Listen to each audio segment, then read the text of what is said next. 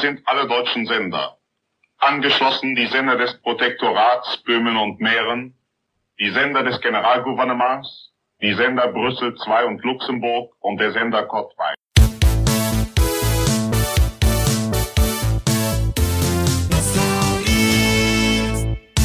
Ja, ein ganz herzliches Willkommen an alle Leute an den Radioempfängern, auch die in den Ostgebieten. Und wir sind heute wieder da mit einer sehr interessanten Sendung der Nostalgeeks.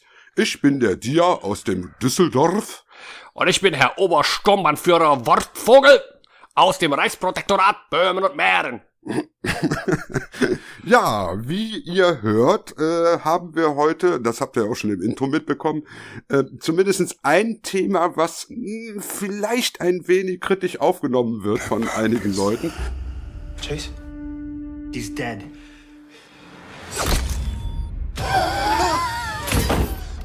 Chase, how do you feel? I feel really good. Uh, holy Christ. What are you doing to me?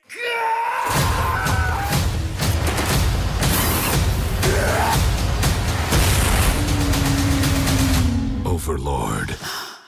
Wir wollten am Anfang einfach mal über einen Film reden, einen aktuellen Film, den wir beide gesehen haben. Und da wir ja alte Männer sind, hat er uns an den Krieg erinnert, ne? Genau. Es geht um na na na na na na na na Nazis. es geht um einen Film namens Overlord. Oder besser gesagt, der Übergraf. Genau. Nein, es ist also er heißt ja in Deutschen tatsächlich Operation Overlord, ähm, äh, was ja der Name der der Codename für die Landung der Alliierten in der Normandie war. Ähm, äh, ja, das ist, ich meine, ich mal kurz zwei, drei Sätze dazu. Der ist hier im letzten Jahr, ich glaube im Oktober oder November gelaufen, in Amerika mhm. auch. Hat jetzt äh, kein so großes Budget gehabt, hat aber dafür weltweit, ich glaube, 120, 130 Millionen eingespielt, ist also ganz solide gelaufen. Ähm, ist aber deswegen eigentlich bemerkenswert. Äh, man könnte den abhaken als, das ist ein B-Horror-Kriegsfilm, äh, wo es auch über die Jahre ja immer wieder mal welche gab. Ich erinnere mal an Gargoyles vs. Luftwaffe, SS Doom Trooper, mhm. The Bunker und so. Frankensteins Army. Äh, ja, Frankensteins Army, an den er mich auch teilweise wirklich erinnert hat. Aber es ist genau. halt deswegen natürlich bemerkenswert, weil der von J.J. Abrams produziert wurde und ähm, der Regisseur demnächst Flash Gordon drehen soll. Also da hat man offensichtlich schon versucht, dem Ganzen ein bisschen mehr so einen edleren Anstrich zu verpassen, um das auch wirklich nochmal kinotauglich zu machen und nicht mhm. nur für die Scheibe. Aber erklär du doch mal kurz, worum es in dem Film geht, so mal zwei, drei Sätze. Ja, es geht natürlich um den Angriff äh, in der Normandie, äh, um die Operation Overlord. Äh, wir begleiten eine Truppe Fallschirmspringer, die über dem französischen Feindgebiet abgeworfen werden sollen, um dort einen Funkturm zu zerstören. Das Flugzeug wird leider abgeschossen und die äh, landen halt in unterschiedlichen Ecken, kommen wieder zusammen und äh, nähern sich diesem Dorf die Überlebenden. Und dort in diesem Dorf, unter diesem Funkturm, den die vernichten sollen, ist ein geheimes Laboratorium der Nazis und dort wird mit Supermenschen experimentiert. So, und ich finde es ganz spannend, wie lange du gebraucht hast, um zu dem Labor zu kommen. Denn das ist exakt mhm. analog zum Film. Ich habe es mitgestoppt. 40 Minuten. Ja, nee, nicht 40 Minuten. nee, wir haben es mitgestoppt gestern.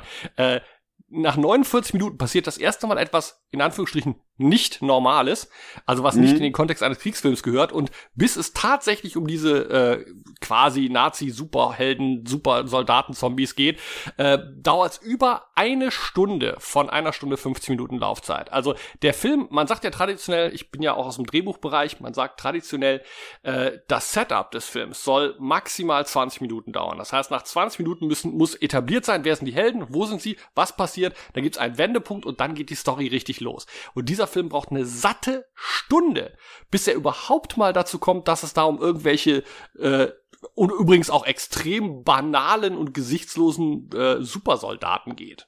Jein, ich fand die Stunde aber nicht uninteressant. Als Kriegsfilm hat der bis dahin doch sehr gut funktioniert. Ja, ich hatte schon mitbekommen, dass der dir gefallen hat, weswegen ich auch explizit darauf gewartet habe, dir dafür die Ohren lang zu ziehen. Ähm, ja. Ich fand den so unfassbar langweilig und vorhersehbar und auf wirklich gar keiner Ebene funktionieren. Man muss sich das mal klar machen. Also erstmal, alles, was in dem Film nicht an physischer Action gezeigt wird, ist CGI und das ist super auffällig. Selbst der, der, mhm. der französische Ort, in dem das spielt, ist so auffällig ein Set, ähm, dass du an keiner Stelle irgendwie was wie Realismus aufkommt. Sämtliche Figuren sind unfassbare Klischees. Ich habe seit langem bei keinem Film mehr dabei sitzen können, wo ich, wo, wo ich sagen konnte, ja okay, der Freund ist mit dem Jungen an, deswegen wird er gleich in den Rücken geschossen. Da wird jetzt gleich um die Ecke ein Zombie kommen und der hat den Fehler gemacht, deswegen wird er jetzt da vorne sterben. Und dieses Element wird übrigens hinterher auch nochmal vorkommen.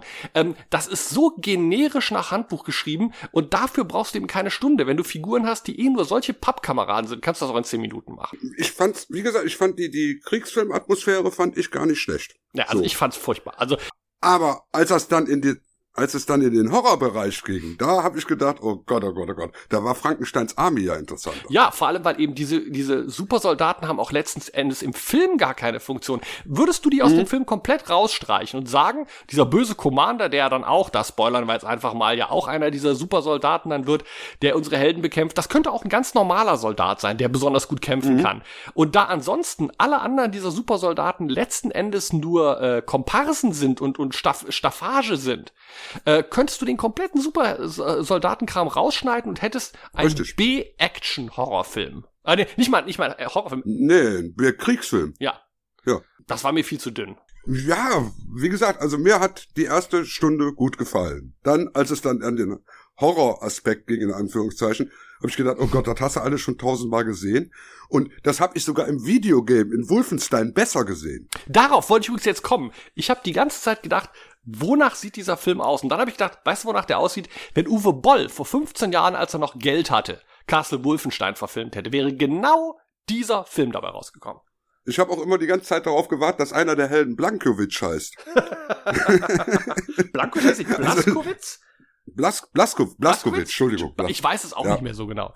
Aber der Punkt ist letzten Endes der, ich fand, das hat so überhaupt nichts Neues zu sagen und gerade wenn einem echt als, als Aufhänger nix langweiliges einfällt als, da ist irgendein verrückter Nazi-Wissenschaftler, der bastelt irgendwelche Supersoldaten, was ja übrigens bei Uwe Boll auch bei, äh, bei seiner Far Cry-Verfilmung der Fall war, mit Udo Kier, der übrigens diesem Film massiv gefehlt hat. Dieser Film hätte einen Udo Kier gebraucht.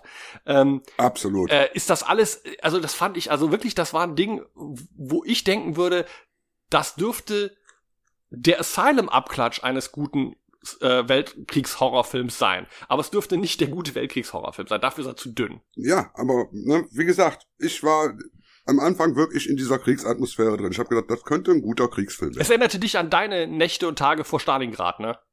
Richtig, genau, genau. Nein, und vor allen Dingen, mein Opa war ja auch in französischer Gefangenschaft, ne? Ja gut, aber wenn wir jetzt, Und wenn, gut, mein Stiefvater, äh, mein Schwiegervater äh, war letztes Aufgebot an der Front. Ähm, äh, äh, Ja. äh, es ist ja vor allem, ich meine, es ist ja auch so, dass auch auch die Nazis werden wirklich so so lachhaft Boah. als Comic-Bösewichte dargestellt und das und auch, weißt du, ich habe mich auch über so Details geärgert. Der Film ist vor allem, das wollte ich noch sagen, auch sehr schlampig, weil äh, wenn du zum Beispiel am Anfang, als sie in dieses französische Haus reingehen in dem Dorf, die haben Schiebefenster, die es nur in England und Amerika gibt. Die haben Türknäufe statt Türklinken. Du merkst wieder, da war niemand dabei, der sich wirklich Gedanken gemacht hat, ja, wie hat das denn wirklich damals ausgesehen? Sondern es war ein Amerikaner, der macht das, wie das in Amerika damals ausgesehen hat. Und Ja, die können ja auch alle Englisch. ja, oder auch, oder, oder auch so Details, dass, dass dieses Make-up von dem, von dem Bösewicht, der hat ja das halbe Gesicht weggeschossen, dass sie sich nicht entscheiden können, wollen wir das jetzt mit CGI machen? Dann ist die Hälfte der Gesichtshälfte eigentlich weg. Oder machen wir es nur mit prosthetischem Make-up? Dann ist es nur so ein Aufsatz, weil das wechselt im Film regelmäßig. Und dass sowas heutzutage tatsächlich einen anständigen Kino-Release kriegt, ist eigentlich nur dem Produzenten J.J. Abrams zu verdanken. Und was den dabei geritten hat, verstehe ich nicht. An, auf der anderen Seite kann man ja froh sein, dass äh, solch ein B-Movie überhaupt noch mal ein Kino-Release kriegt. Da gebe ich dir allerdings recht. Also die, die Idee. Muss man ja jetzt auch Ja. wieder sehen. Ja, also das, da gebe ich dir durchaus recht. Ne? Und hätten wir den, hätten wir den damals, sag ich mal, im Asta Nielsen gesehen, in den 80ern, hätten wir es toll gefunden, hätten Spaß gehabt. Ich war nie im Asta Nielsen, weil das war ja auch, wenn ich mich recht erinnere, ein Raucherkino, ne? Nee, nee, nee, nee, das hatten war nur ein Schmuddelkino. Das ist, also Asta Nielsen ist eins der wenigen Düsseldorfer Kinos, in denen ich nie gewesen bin. Ich habe sie ja ansonsten fast alle durch, manche mehr, manche weniger. Ja. Also ich war relativ wenig im Bambi, ich war relativ wenig im Metropol. Ich habe sehr viele Nächte im neuen Rex verbracht, im Europa Kino Center. ja. Aber das Asta Nielsen, nee. Nee, das, das war auch immer generell, das hatte immer so einen schmuddeligen Ruf. Das hat ja auch daneben dieses Madison, äh, äh, ähm, dieses, dieses komische Hotel gehabt, dieses Stundenhotel. Also äh, die Leute, die im Asta Nielsen saßen bei irgendwelchen Sex- und Horrorfilmen, das war auch ein sehr seltsames Publikum. immer. Ich erinnere mich nur Aber ich war ja schon älter. Ich erinnere mich nur kurioserweise, es sind so seltsame Dinge, an die man sich erinnert. Ich habe eins der Poltergeist-Sequels im äh, neuen Rex damals gesehen und bin da von einem Mhm. Schwulen angemacht worden. Also ich saß, da, waren nur sieben oder acht Leute im Kino und ich saß so Mitte, Mitte wie immer und dann saß so ein Typ vier Sitze weiter von mir und während des Films rutschte der immer näher. Und ich dachte schon so, hm, strange. Und ich war damals hier 15, 16. Ich habe mir da nichts bei gedacht. Ich fand es nur ein bisschen komisch. Und auf einmal hatte ich dem seine Hand auf meinem Knie. Und ich, und, und ich habe dann, ey, ich habe dann nur so irgendwie völlig verwirrt gesagt, aber Alter, geht's noch? Bin aufgestanden, habe mich eine Reihe weitergesetzt. Ähm, aber das sind so Sachen, die bleiben hängen, weil das, äh, das kannte ich ja gar nicht. Man muss aber dazu wissen natürlich, dass das neue Rex war gegenüber des Hauptbahnhofs. Das war diese Ja. Gegend, sag ich mal. Und das ist mir auch durchaus passiert. Ich weiß noch, ich habe da mal vor den Aushangfotos draußen gestanden und dann stand auf einmal einer neben mir und nuschelt mir dann so zu, hey, hast du Zeit? Ich muss ein hübscher Junge Ja. gewesen sein. Ja, ja, ja, ja, genau, genau. Du warst, du warst knackig damals. Ja, genau. Aber der, der Punkt ist natürlich, ich meine, wie gesagt, ich finde das aber auch wieder interessant, da sind wir wieder beim Zeitgeist. Ähm, das ist passiert, ich habe dann gesagt, nee, habe ich keinen Bock drauf und da war die Geschichte für mich erledigt. Ich käme überhaupt nicht Mhm. auf die Idee, so im, im Rahmen dieser MeToo-Nummer mich jetzt da furchtbar drüber aufzuregen. Also zum Beispiel, wenn ich eine Frau gewesen wäre und ein Mann hätte mich angequatscht, dann sagt man einfach, nee, lass mich in Ruhe und dann ist die Sache erledigt. Also dieses, dieses, da eine Empörung draus zu generieren, ähm, das verstehe ich nicht. Naja, gut, ich meine, ne, du hattest ja damals auch nicht die Möglichkeit, direkt das Handy zu zücken und die Polizei anzurufen. Sonst hättest du das bestimmt auch gemacht. Kreisch, Kreisch, alles sofort auf Facebook, Selfie, Instagram, Twitter. Me too, me too.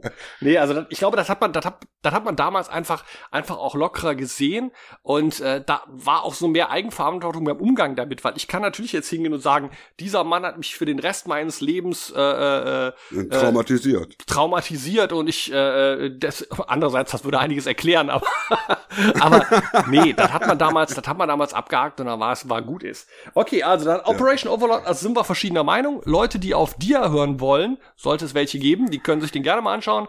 Sollten Leute, die Leute, die auf mich hören, sollten den weiträumig auf guten deutschen Autobahnen umfahren. Nein, sagen wir es mal so. Wie gesagt, ich, ich äh, halte ihn für einen unterhaltsamen B-Kriegsmovie bis zu einem gewissen Punkt. Und danach ist er natürlich unter aller Kajüte. Das, das, das, das, das gebe ich ja auch gerne zu. Aber ich bin sehr gut unterhalten worden, die erste Stunde, komischerweise. Äh, ja, das ist ja auch völlig okay. Also insofern äh, äh, tu, tue ich mich jetzt auch nicht schwer mit. Ich wollte übrigens aber noch mal nachgucken, weil die Fassung, die ich gesehen habe, war die amerikanische. Äh, da war im Nachspann ähm, und auch im Film selber wurden diverse Male ein Zeichen gezeigt, was eigentlich das hätte, hätte das Hakenkreuz sein müssen, aber nicht war. Und ich wollte sehen, ob das im Original so war oder ob die das für den deutschen Markt rausgeschnitten haben, weil der Film ist an sich interessanterweise komplett hakenkreuzfrei. Ja, ja, das ist mir auch aufgefallen. Also das müsste Das ist man, mir auch aufgefallen. da müsste ich nochmal nachrecherchieren. Aber wo wir gerade eh bei aktuellen Spielfilmen sind, wir schulden unseren äh, Zuhörern ja noch die, den zweiten Teil der Blockbuster-Vorschau vom letzten Mal. Oh ja, oh ja, und da kommt ja noch einiges auf uns zu. Dann spielen wir doch jetzt erstmal kurz ein kleines Intro. Mach mal Jingle, komm, mach mal Jingle. Ich mach mal einen Jingle.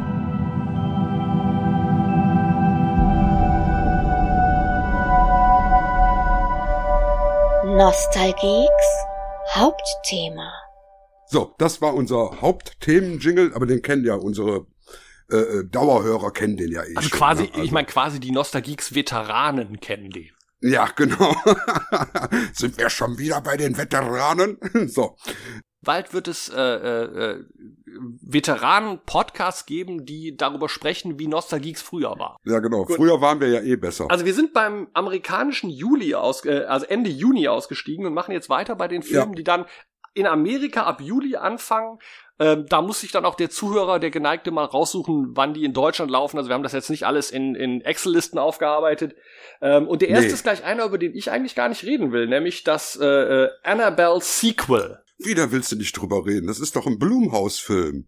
Und die bauen doch jetzt so eine richtige Franchise darum auf. um Ja, ja, Annabelle angeblich sind diese Blumhaus-Filme jetzt ja auch alle mittlerweile so in einem Universum, quasi das MCU Ja. des postmodernen Horrorfilms. Ist das nicht toll? Nein. Und die Blumhaus-Filme finde ich ja auch alle so super klasse. Die sind ja immer so spannend. Also ich möchte da ein altes Madheft zitieren. Äh, die Blumhaus-Filme habe ich jeden einzelnen von denen mindestens zwei, dreimal nicht gesehen. Und äh, Ja. ich werde die auch alle diesen Sommer nochmal nicht gucken. Absolut, absolut. Und Untitled Annabelle Sequel auf alle Fälle nicht. Weil ich habe also von diesen Annabelle-Filmen überhaupt keinen geguckt. Ich auch nicht. Ich glaube, ich habe damals diesen, diesen Conjuring habe ich, glaube ich, geguckt. also Das, ich glaube, Ach nee, das ist ja einer. Das ist ja einer, ne? siehst du, Annabelle. wer, wer, wer, guckt, wer guckt da noch durch? Also bei mir ist so, ich habe mit Sicherheit zwei, drei Blumhaus-Filme gesehen. Ich meine sogar einen erst neulich bei den Fantasy Filmfest Nights. Ähm, äh, Mhm. blieb aber regelmäßig, wie ich immer so gerne sage, unterwältigt zurück und habe mich dann Ja. entschlossen, dass einfach Blumhaus, ähnlich wie Asylum, einfach so eine Marke ist, die mich einfach weniger reizt. Ich möchte damit nicht mal sagen, dass es da nicht vielleicht ein paar wirklich gute Filme gibt und ich bin sicher, einige unserer Leser werden mit großer Empörung den Finger heben und sagen, Moment mal, aber Film X, Film Y, der war doch ganz toll. Das will ich nicht bestreiten, aber man muss ja eine Vorauswahl treffen und meine Vorauswahl ist einfach, wie ich zum Beispiel sage, steht Marvel drauf, sage ich bin nicht dabei, steht Asylum drauf, sage ich kannst knicken, äh, steht Charles Band drauf, sage ich muss ich durch. Ähm, das sind so, ja, Wegmarken. Ja, wenn wir doch bei Wegmarken sind, da kommen wir doch zum nächsten Film. Am 5. Juli startet in den USA Spider-Man Far From Home. Das ist der Film, wo Spider-Man auf Pariser trifft, ne? Spider-Man und seine Pariser. Ja, genau. Ja, Davy also- wird wieder pubertär. Ich glaube, Nick Fury hat gerade unsere Sommerferien gekidnappt. Abgefahren? Du hast was drauf, Parker. Aber wir haben einen Job zu erledigen. Was ist, bist du dabei oder nicht? Du bist komplett allein. Deine Freunde stecken in Schwierigkeiten. Was wirst du machen? Ja, also interessant ist ja, es haben ja viele spekuliert bei dem Film, ähm, äh, äh, dass dieser Film ja quasi jetzt schon verrät, dass äh, äh, Spider-Man, also dass die alle nach den Ereignissen des ersten, letzten Avenger-Teils ja doch wieder überleben, obwohl sie alle irgendwie zu Staub zerfallen sind dank Thanos. Aber was ja nicht stimmt. Das Interessante ist ja, dass wir dann erfahren, dass die Ereignisse von Spider-Man Far From Home quasi vor dem äh, äh, letzten Avengers-Film oder dem letzten Avengers-Zweiteiler angesiedelt sind. Bei Avengers sitzen die ja in einem Schulbus, der die aus Paris zurückbringt. Richtig. Also das heißt, das ist kein Hinweis, wobei ich natürlich trotz allem glaube, dass sie ja äh, diese Mhm. ganzen Figuren nicht tot sein lassen werden dürfen, müssen, tun können. Echt? Du glaubst nicht, dass die alle wirklich tot sind? Das ist so, das ist so realistisch, das ist so realistisch wie der Tod von Spock. ja, genau. Also, Das ist aber wieder, da sind Nein, wir wieder bei dem Thema alte Männer, Dia. Der Punkt ist, ja. früher bedeutete der Tod einer Figur doch was. Ich weiß, als Spock starb, das hat uns fertig gemacht. Da, da, da hast du echt gedacht, Mm. Alter, die haben Spock getötet. Weil es gab noch nicht dieses beliebige Prinzip, ja, da wird, steht der halt in der nächsten, im nächsten Film wieder auf. Das war noch was Besonderes. Als Superman starb das erste Mal, war das noch was Besonderes. Heute sterben die reihenweise und du weißt, ach ja, kommt der dann als Doppelgänger wieder, drehen sie die Zeit zurück oder wird das dann ein Klon? Ja. Ne? Aber, aber Spider-Man, wie gesagt, ich freue mich drauf, weil ich, ich finde diesen Spider-Man-Darsteller wirklich gar nicht schlecht, diesen jungen Kerl, Absolut, den Tom Holland. absolut. Ne? Also es kommt gut rüber. Es ist jetzt eben dadurch, dass Marvel das übernommen hat, läuft das einfach besser. Es sieht einfach mehr wie ein Spider-Man-Film aus. Ja, wobei, Moment, darf ich kurz einhaken? Also, das würde ich jetzt nie, gar nicht mal so sagen. Also, ich fand zum Beispiel äh, den ersten mit Andrew Garfield sehr schön. Ich mochte natürlich großartig der zweite mit Tobey Maguire war auch sensationell. Ähm, Mhm. Ich glaube schon, dass außerhalb des MCUs die Spider-Man-Filme immer welche waren, die relativ gut funktioniert haben. An anders als die Fantastic Four-Filme, über die wir äh, letztes Mal ges gesprochen haben. Ähm, aber die fand ich, die haben funktioniert. Nur letzten Endes ist es natürlich so, Spider-Man funktioniert auch besser, wenn er in einem größeren Kontext spielt. Und den größeren Kontext, den bietet einfach das MCU. Ähm, ich habe übrigens mittlerweile den äh, äh, Spider-Verse-Film gesehen. Ah, der, der Spider, Spider, äh, dieser, ähm, Into the Multiverse. der Ja. animierte. Und wie, ist, mal, wie ist der so? Der ist, der, der ist richtig gut. Okay. Der fängt ja schon mit einem, einem Gag an, wo du sagst, ja, die haben's kapiert. Die präsentieren dir in einer halben Minute die gesamte Origin Story von Spider-Man. Also, Okay. ihr wisst ja, wie das war. Zack, zack, zack, Onkel Ben, äh, Mary Jane, äh, bup, bup, Gwen, bup, bup, und jetzt bin ich Spider-Man. Zack. Feierabend. War das durch. Fand ich schon brillant. Ja, na gut, das liegt natürlich aber auch daran, dass sie ja sich diesmal, wenn ich das richtig verstanden habe, und ich habe ihn ja nicht gesehen, sich mehr auf diesen Mike Morales konzentrieren. Äh, jein, jein. Es geht ja um fünf verschiedene Spider-Mans. Ah Gott, ich bin schon raus. Äh, pass auf, auf jeden Fall interessant. ist, ich werde mir sicherlich noch angucken. Spannend daran finde ich vor Ja. allem die Idee, dass man offensichtlich auch Big Budget, ich sag mal Franchise-Superhelden, weil Superhelden gab es ja als animiert schon, also mit den Incredibles, aber Mhm. auch Franchise-Superhelden Big Budget animiert machen kann. Das eröffnet ja nochmal, das öffnet ja nochmal eine völlig neue Tür. Und das sieht richtig gut aus, das Ding. Das, der macht richtig Spaß, der ist super gespielt, also von den Stimmen her. Der ist toll gezeichnet, der hat ganz, ganz tolle Ideen. Also da war ich richtig begeistert, muss ich sagen. Äh, hab lange damit gewartet, den zu gucken, aber doch, ich Okay. habe mir jetzt auch die 3D Blu-ray direkt bestellt. Dann, Also, dann, dann werde ich jetzt noch sagen, obwohl wir sonst damit ein bisschen weit vom Thema abkommen, aber ähm, ich habe das vor einem etwas über einem Jahr gesehen, was ich unseren Zuhörern auch nochmal ganz, ganz ans Herz legen kann. Denn es gab schon einen Zeichentrick-Franchise-Superheldenfilm, der mich wirklich geplättet hat. Und das war äh, Batman Ninja. Das ist, ein, ja, das ist ja ein Batman. der DC ist, der war überraschend. der ja. war, also die Animation, die Optik ist unfassbar geil. Und da haben sie Mhm. halt ein japanisches Team mal einen Batman-Zeichentrickfilm machen lassen und die hauen sowas von auf die Kacke. Also das ist, äh, war ich hin und weg von. Aber das führt jetzt von den Blockbustern fern. Also Spider-Man freuen wir uns drauf, können wir festhalten. Richtig. Und auf den nächsten, äh, mach du mal die Einleitung für den nächsten. Also wir haben es ja, äh, achso, ich soll eine Einheit mal, soll ich so, nee, kann ich nicht. Ähm, aber auf jeden Fall, Okay. also ich, äh, wir waren uns ja schon einig, äh, ähm, grundsätzlich braucht diese ganzen Live-Action-Remakes von Disney nicht. Äh, bei dem kann man Nee. jetzt auch nur sagen, es ist ja nicht mal Live-Action-Remake, weil in Gottes Namen, es ist Nö. alles CGI. Ja, und vor allen Dingen, der sieht ja wirklich so aus, als wenn die einfach die, die Daten von dem alten Film in den Computer gepackt hätten und gesagt haben, jetzt machen wir 3D-Animationen drüber. Das ist ja mal kreativ. Du weißt, und ich nehme dann meine DVD von dem Original Lion King aus dem Regal, schau die an und denk mir, der ist doch noch total in Ordnung. Ich weiß Ja. gar nicht, was die haben. Muss kein Mensch haben, ignorieren wir mal komplett. Ähm, der nächste Film, Once Upon a Time in Hollywood von Quentin Tarantino. Ähm, Charles Manson, Hollywood. Also ich bin drin. Ja, also ich bin ja kein Erklä also ein erklärter Nicht-Fan von Quentin Tarantino. Ich bin ja alles, was der nach Pulp Fiction gemacht hat, hat mich ja relativ kalt gelassen.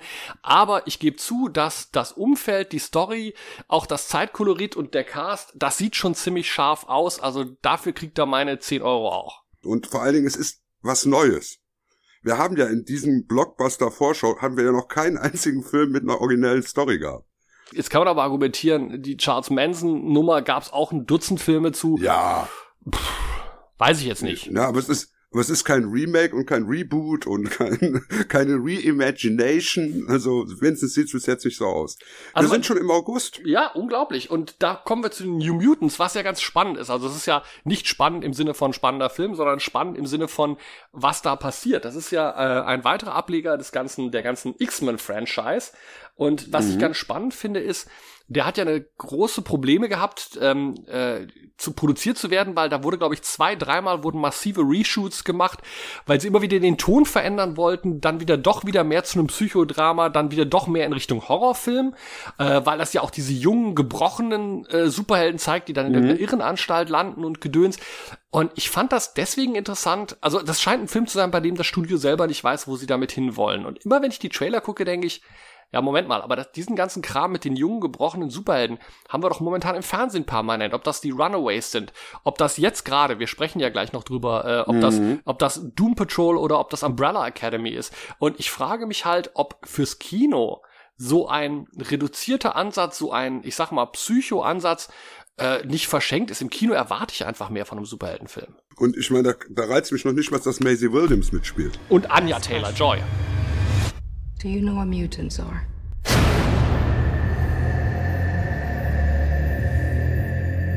Did you know baby rattlesnakes are more dangerous than adult ones? They haven't learned how to control how much venom they secrete.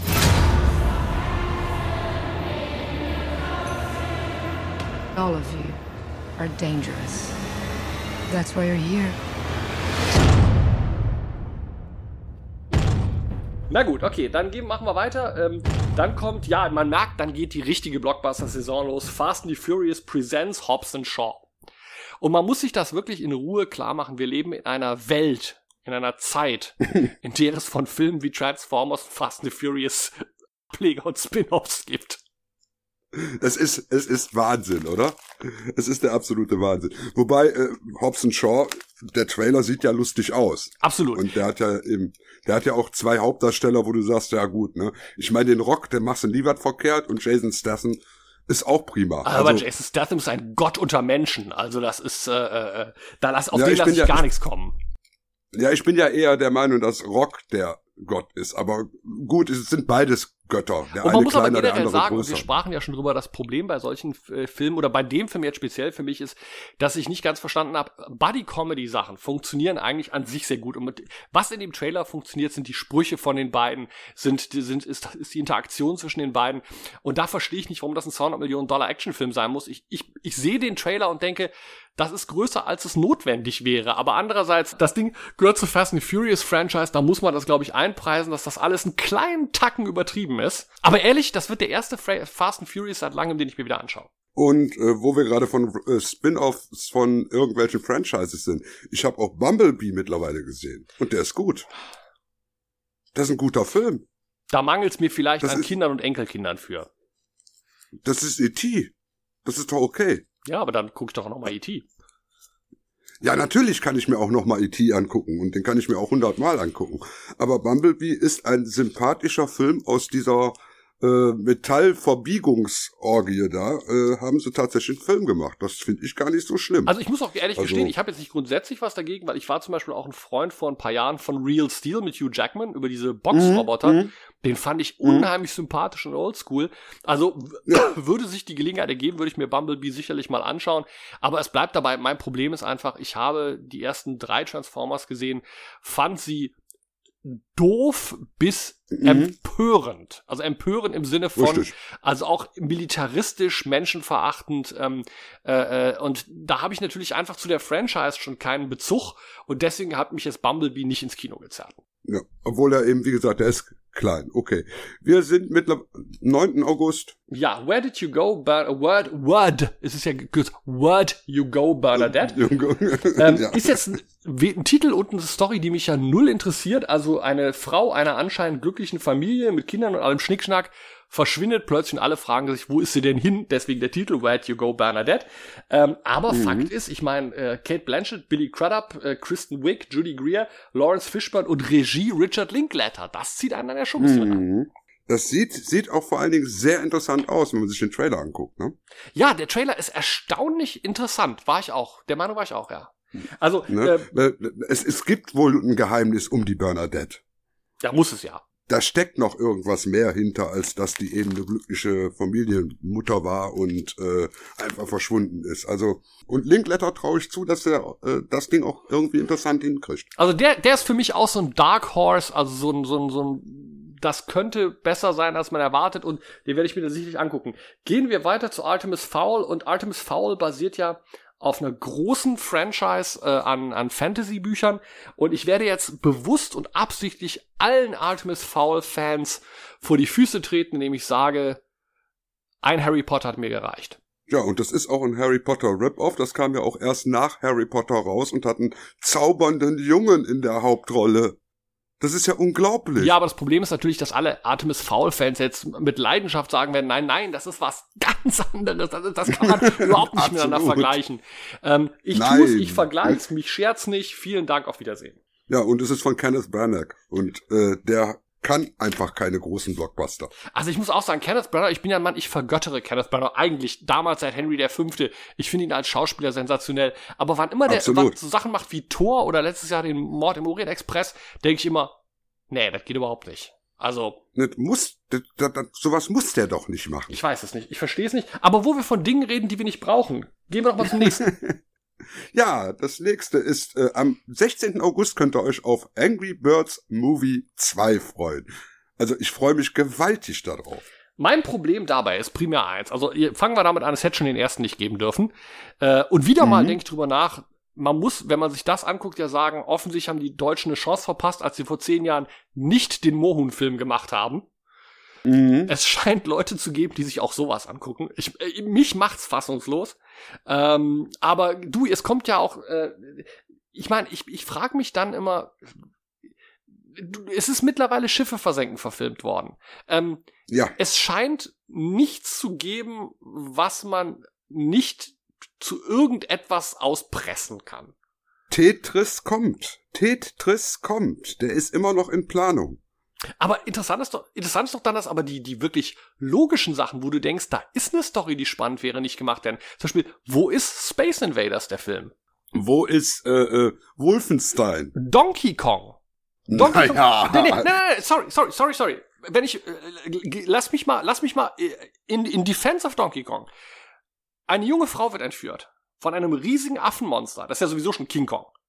Äh, ja. Der Typ muss sich durch ein ganzes Hochhaus nach oben kämpfen. Das ist ja wie äh, The Rocks hier neulich Skyscraper. Das The Raid, The Raid. Das Ding hat Anfang, Mitte und Ende. Das hat ein, ein, ein, eine Character Arc. Das hat eine Liebesgeschichte. Da ist alles drin. Donkey Kong the Movie. Mark my words. Ja, und, und, und setz, setz The Rock rein in die Hauptrolle. Der hätte schon Skyscraper und Rampage gemacht. Das ist ja. Jason Statham als Kong. Jetzt werden wir ein bisschen albern, Herr Westerteicher. naja. Mich wies übrigens neulich jemand, mich wies übrigens neulich jemand darauf hin, dass immer, wenn ich dich schelte, dass ich dann sage, Herr Westerteicher. Ja, ja, ja. Da ist was dran. Aber das bin ich gewohnt. Ja.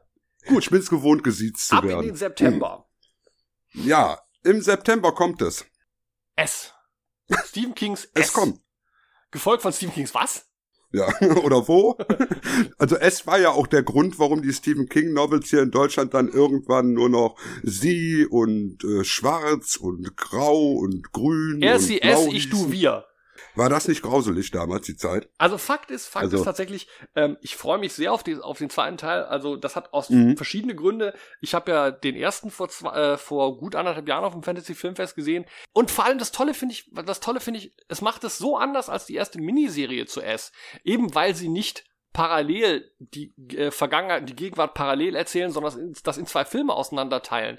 Das ist, es nimmt dem der ersten Verfilmung nichts, die ist immer noch hervorragend. Ähm, und Na die ja. zweite hat jetzt einen ganz eigenen Ansatz, eine ganz eigene Erzählstimmung. Also ich muss sagen, also ich war mit der TV-Verfilmung war ich nie so ganz warm geworden. Äh, da fand ich auch die erste Hälfte relativ gut, aber nachher das Finale war doch sehr fragwürdig. Also Fakt ist natürlich, dass so. dieses, dieses Spinnenmonster am Schluss war ziemlicher Kappes, keine ja. Frage. Aber Tim Curry Eben. als Pennywise war großartig. Der war toll, der war toll. Und auch und auch hier hier auch John Boy Walton, Richard Thomas als als äh, also John Boy Walton als als einer der Hauptfiguren. Sorry, also ich fand die erste Verfilmung großartig. Die hat im Finale, da gebe ich dir recht, ein bisschen geschwächelt, aber äh, davon ab ist das eine der definitiv besseren King TV Verfilmungen gewesen. Und jetzt im zweiten Chapter sehen wir ja dann auch endlich die Orgie, ne? Warten wir's mal ab. Warten wir's mal ab. Glaub ich nicht dran. Das ist doch wieder der einzige, das ist wieder das einzige, was dich interessiert. Ja, natürlich. Und ich glaube nicht, dass sie es verfilmen werden. Gut, schauen wir mal rein. Also jetzt kommen wir als nächstes noch zu Downton Abbey. Ähm, oder ja. wie, wie Nichtwisser gerne sagen, Downtown Abbey. Ähm, ich zum Beispiel. also, Fakt ist, äh, für die Leute, die es nicht wissen sollten, das ist die Kinoversion einer erfolgreichen britischen ähm, äh, Historienserie um ein Landhaus Anfang des äh, 19. Jahrhunderts, äh, 20. Jahrhunderts in England. Und da geht es um die Grantham, äh, Lord Grantham und seine Familie und die, also das ist im Prinzip, wenn man wie wir Kinder der 60er, 70er, 80er ist, ist es äh, das Haus am Eaton Place. Ähm, und die Serie mhm. war in England extrem erfolgreich, lief über mehrere Jahre und jetzt hat man ein paar Jahre nach dem Ende der Serie sich entschlossen, da noch einen Kinofilm draus zu machen. Meine Frau und ich, wir sind große Fans. Äh, wir werden es uns angucken. Wir werden eventuell nach London fliegen und es uns sogar dann am Premierenwochenende in London anschauen. Aber ich glaube, für unsere Zuhörer ist das A nix und B, für jemanden, der nicht sowieso die Serie geguckt hat, ist es gleich dreimal nix. Ja, so will für mich. Also ich kann es gut ignorieren. Aber Haus am Eden Place zum Beispiel, da hätte ich mir einen Film angeguckt. Äh, ja, die habe ich damals gesehen. Ja, wobei House of Meat Place gab es ja eine Neuauflage vor, ich glaube, sieben oder acht Jahren. Ähm, das war ja. eine, das war eine als Miniserie und die war sehr, sehr, sehr gelungen. Also kann ich empfehlen. Man Echt? verpasst das sehr leicht, weil das oft hier nicht läuft. Zum Beispiel gab es ja auch zu der legendären Fernsehserie Der Doktor und das liebe Vieh aus den 80ern, gab es vor einigen Jahren eine Miniserie Neuauflage, die die jungen Ausbildungsjahre dieses James Harriet erzählt. Richtig, das war die Young Doctor Serie. Genau. Aber die habe ich äh, dann nicht geguckt, Bezaubernd. wenn mich das nicht interessiert hat. Also es war aber wirklich bezaubernd und toll gemacht. Also übrigens einer der Hauptdarsteller aus äh, sowohl Agents of Shield, der gestern auch in Operation Overlord mitgespielt hat, der war der Dr. James Harriet in dieser Miniserie. So ist alles miteinander verbunden, verstehst du? Crimes within hm? Riddles, Mysteries within Enigmas. Und wo wir gerade bei Mysteries sind, also The Kitchen als nächstes. 20. September, das ist eine Story über ähm, Mafia-Bräute, deren Männer äh, in Knast einfahren und sie müssen dann die Familien führen. Das klingt lustig. Finde ich jetzt irgendwie. nicht. Echt nicht? Ich finde, das klingt grottenlangweilig. Ich weiß nicht, also ich, ich, ich hoffe mal, dass es eine Komödie wird. also ich kann mir nicht vorstellen, dass man das dann ernsthaft durchzieht. Also sagen wir mal so, ich warte jetzt mal ab, bis ich mal einen Trailer gesehen habe, dann entscheide ich, ob ich Mhm. sage, da gucke ich mal wohlwollend drüber, aber so nach dem, was ich hier lese, finde ich das eher so, meh. Naja gut, aber es gibt ja noch einen anderen Mafia-Film ne, im September. Der ist hier in der Liste nicht drin. Ne? Der das? kommt nur bei Netflix. Das ist ein Film von einem Martin Scorsese oder so ähnlich. Was, was ist das? Grieche oder was ist der? Ja, und dann dieser, dieser, dieser Robert De Niro spielt da mit. Ach, den, den kenne ich, den kenne ich, der hat den Vater in diesem Meet the Fockers gespielt. Das war dieser komische Vater in dem Meet the Fockers. Mhm. Genau, und dann spielt dieser andere mit, dieser Joe Petsky. Jo, Pets- Der Ah, war in Lethal Weapon drin. äh, ja, das war diese, das war dieser Psychic Lethal Weapon, genau. Mhm. Genau, genau. Und dann spielt das auch so Mafia-mäßig und sowas. Mafia. Mit so einem Iren. Hm. Ja, also, pff, weiß nicht, ob das was gibt. Ja, muss man mal gucken. Ist auch Fernsehen, Ja, ich meine ne. Fernsehen, wer guckt da noch Fernsehen? Ja, eben. Und dieser Scorsese, von dem habe ich eigentlich auch noch nichts gehört, Vernünftiges. Also, das kann nichts geben. Also gehen wir mal in den Oktober, ne? Gut, also Gemini Man. Ja, also das klingt mal wieder nach einem Science-Fiction-Film, der zwar Blockbuster ist, aber nicht zu einer Franchise gehört. Äh, also ich sag mal, Will Smith hat ja durchaus mit I Am Legend und mit, mit äh, I, Robot da ein paar ganz nette Sachen gemacht. Ähm, also ich bin ein Sucker für diese Sorte Filme, auch Tom Cruise zum Beispiel hier, Minority Report und Oblivion und diese Sachen. Also ich sag mal, et etwas, etwas intelligentere Blockbuster-Science-Fiction als Standard ist, ähm, bin ich dabei. Und ich meine, Regie Ang Lee. Ja, eben. Und, und vor allen Dingen, es spielt kein Smith-Kind mit. Zumindest bis jetzt noch nicht. Oh ja, wir sind dankbar. Das kann ja noch kommen. Wir sind dankbar. Das kann ja noch kommen. Also, ne? Und Ang Lee, äh, wie gesagt, ich fand ja sogar seinen Hulk gut. Ich bin ja einer der wenigen, die sogar den Hulk mochten von ihm. Mm, Ja, ich fand den besser, als er heute gemacht wird. Im Nachhinein, der hat, das scheint mir so ein Schneeballprinzip zu sein. Es haben Leute angefangen zu sagen, der war nicht gut und dann ist das über die Jahre Mhm. immer weiter verstärkt worden, wie in so einer Echokammer. Aber Fakt ist, so schlecht war der nicht und der hat ja auch nicht so wenig Geld eingespielt. Also er war sicherlich nicht der perfekte Hulk-Film, aber dafür, dass das noch vor dem MCU war, fand ich, war der noch relativ gut. Man muss ja gucken, was damals irgendwie die zeitgenössischen Konkurrenten waren. Also lass ich mich nicht, Ja. ja, absolut. So, dann kommen wir zu einem Remake, äh, also der heißt Joker und ich bin der Meinung, ein Remake hätte es eigentlich nicht gebraucht, weil der Film mit dem äh, Peter Maffay, der war doch super. Ja, also ohne Peter Maffay äh, finde ich auch, wenn sie wenigstens den Peter Maffay als den alten Joker drin gehabt hätten. Also hätte ich Genau, das okay gefunden. genau. Aber das ohne Peter Maffay zu machen, ähm, und ich bin jetzt auch ein bisschen überrascht. Also ich meine, der, der alte, äh, äh, gut, das war ein, der ist dann auf DVD und so sehr erfolgreich gewesen. Aber ob diese Franchise ein Reboot braucht, oder man hätte ja zumindest sagen können, man macht einen neuen Joker-Film mit Peter Maffay mit einer neuen Story statt gleich ein Remake. Also ich habe ja die letzten 30 Jahre auf ein, auf ein Sequel eigentlich zu Joker gewartet. Richtig. Und ich meine, Peter Patzak hat ja auch noch lang genug gelebt, dass er hätte ein Sequel machen können. Ja, also da, Und jetzt müssen sie das an eine amerikanische Firma abgeben. Und Ja, also, das, das finde ich ja sowieso zum Kotzen. Also das ist das echt, ich meine, das ist eine rein deutsche Property Joker und daraus äh, äh, jetzt einen amerikanischen Big Budget Film zu machen, also für mich völlig überflüssig. Ja, und dann eben mit Joaquin Phoenix in der Hauptrolle. Ja, was soll das denn? Ja, vor allem Joachim. Ich meine, machen wir uns jetzt vor, der Mann heißt Joachim. ich meine, dieses Ete bitte Joachim. Ja, vor allen Dingen, der hieß früher mal Joachim Feuervogel, bis der in die USA gegangen ist. Also den haken wir einfach mal ab, das lassen wir raus. Also braucht keine. Da spielt übrigens auch wieder dieser, dieser Robert De Niro mit, ne? Der Vater aus Fockers. der macht für Geld anscheinend alles. Okay. Ja, äh, lassen, lassen wir den mal weg, ne? Okay. Kommen wir mal zum nächsten Film. Das ist jetzt mal was Originelles. Ja, Zombieland Double Tap. Ich oute mich jetzt, ich habe den ersten Zombieland nie gesehen, aber der hat ja einen sehr guten Leumund, ne? Ich finde den ersten Zombieland relativ lustig. Ist eine schöne, nette Zombie-Komödie. So. Ist gut zu gucken und der hat Woody Harrelson. Da kannst du ja eigentlich nichts verkehrt machen mit. Mit einem Woody in der Hauptrolle. Wenn er Woody spielt. Und der spielt Woody. Ja. Aber, aber es ist wieder äh, Jesse Eisenberg dabei, den ich ja insbesondere wegen seines Involvements im DC-Universum nur gar nicht ab kann. Ja, aber es, er, er war in Zombieland auch klasse. Okay. Also, dann kann er im zweiten Teil auch I'll, klasse. ta I'll take your word for it. Es ist halt eine Fortsetzung, die kein Mensch gebraucht hat. Ja. Na gut, aber lassen wir mal durchgehen. Äh, als nächstes The Goldfinch, das ist, glaube ich, jetzt für uns nix großartig. Der Bombenattentat in einem Kunstmuseum basiert auf einer Pulitzer Prize gewinnenden äh, Geschichte. Ähm, pff. Ja, ist nett, ja. Dann Adams ja. Family, ich meine, scheint es ja in jeder Generation zu geben, äh, äh, wird in jeder Generation neu verfilmt, gab es als Fernsehserien, gab es als Zeichentrick. Was hier interessant ist, das finde ich ganz spannend, ist, dass die die Adams Family diesmal erstmals in dem Look der Zeichnungen äh, von Mhm. Charles Adams umsetzen. Also dieser Charles Adams hat ja einen ganz spezifischen Look bei den Zeichnungen und dass sie jetzt versuchen, das der Vorlage getreu zu machen. Und das ist auch ehrlich das Einzige, was mich daran interessiert, weil ich finde die Adams Family sympathisch, aber wir haben das so oft gesehen und die 90er-Filme zum Beispiel, die waren großartig, wo ja auch äh, äh, hier die, die Dings, die ähm, Christina Ricci Angelique. mitspielte. Äh, Angelica Houston. ja, und aber ich, äh, aber ich Raul Julia äh, spielte damit und ich glaube halt einfach, dass es da nicht noch mal einen bräuchte. Aber ich sag mal, aufgrund dieser Idee, das animiert im Stil der Vorlage zu machen, da bin ich dabei. Man darf natürlich aber auch nicht vergessen, die Vorlage waren ja immer nur einzelne Bilder-Cartoons. Ne? Es war ja keine Comic-Serie. Also es gab keine Story. Ja. Also die Story ist jetzt immer frei erfunden dabei. Hm.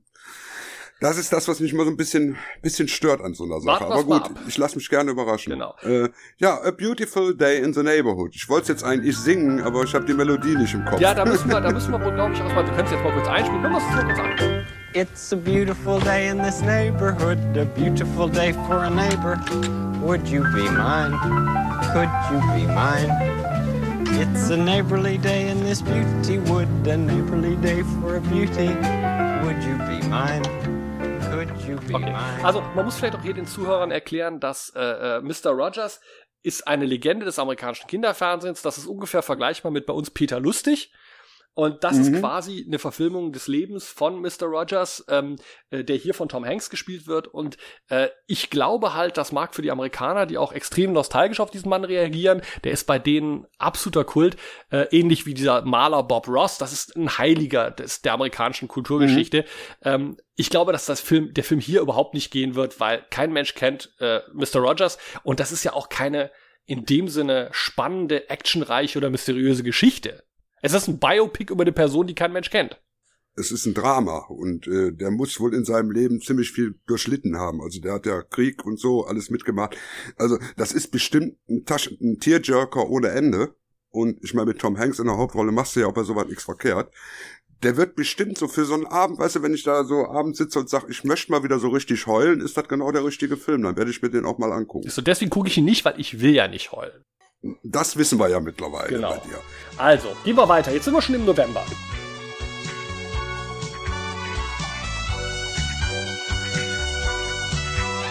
Endlich mal wieder ein MeToo-Film, ne?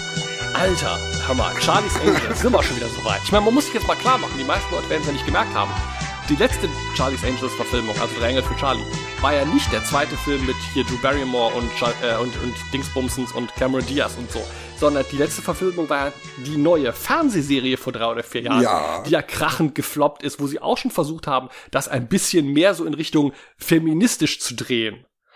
Ähm, Mhm. Und jetzt sind sie schon wieder dran. Und bei aller Liebe, Kristen Stewart und Lupita Nyong'o in den Hauptrollen. Ich fasse es nicht, weil bei aller Liebe, äh, fangen wir damit an, wir sprachen ja schon drüber, dass es einfach nicht notwendig ist, abgehalfterte Franchises aufzubügeln. Warum kann man nicht sagen, wir machen eine neue Franchise auf? Aber dann nimmst du eine Franchise, die so inhärent sexistisch ist wie Charlie's Angels. Und das sage ich als großer Fan. Ähm, das ist eine Serie über drei sexy Babes, die primär in Bikinis irgendwelche Kriminalfälle lösen. Muss man das zu einem feministischen Manifesto machen? die immer in jeder Folge irgendwann die Möglichkeit hatten, im Bikini am Pool irgendwas zu besprechen. In jeder Folge. Und ich bin auch nicht sicher, ob ich Kristen Stewart im Bikini sehen will. Und ich bin allerdings ziemlich sicher, dass ich sie nicht im Bikini zu sehen bekommen werde, weil das ja, wie gesagt, eine feministische Variante ist. Und da äh, machen die ja so plumpe Sachen wie sich ausziehen nicht. Und, und dann denke ich immer, ja, aber warum macht ihr es dann überhaupt? Was, was soll das? Das ist wie wenn man jetzt sagen würde, wir bringen jetzt eine neue Zeitschrift raus, wir machen einen feministischen Playboy. Hm? Was, Hm, was, hm, was, hm. was ist, was ist der Gedanke dahinter? Das ist doch, das macht doch gar. Und deshalb fand ich die erste Filmversion davon fand ich herrlich. Die hat Spaß gemacht, weil die eben diesen Sexismus dann auf die Spitze getrieben Richtig. haben.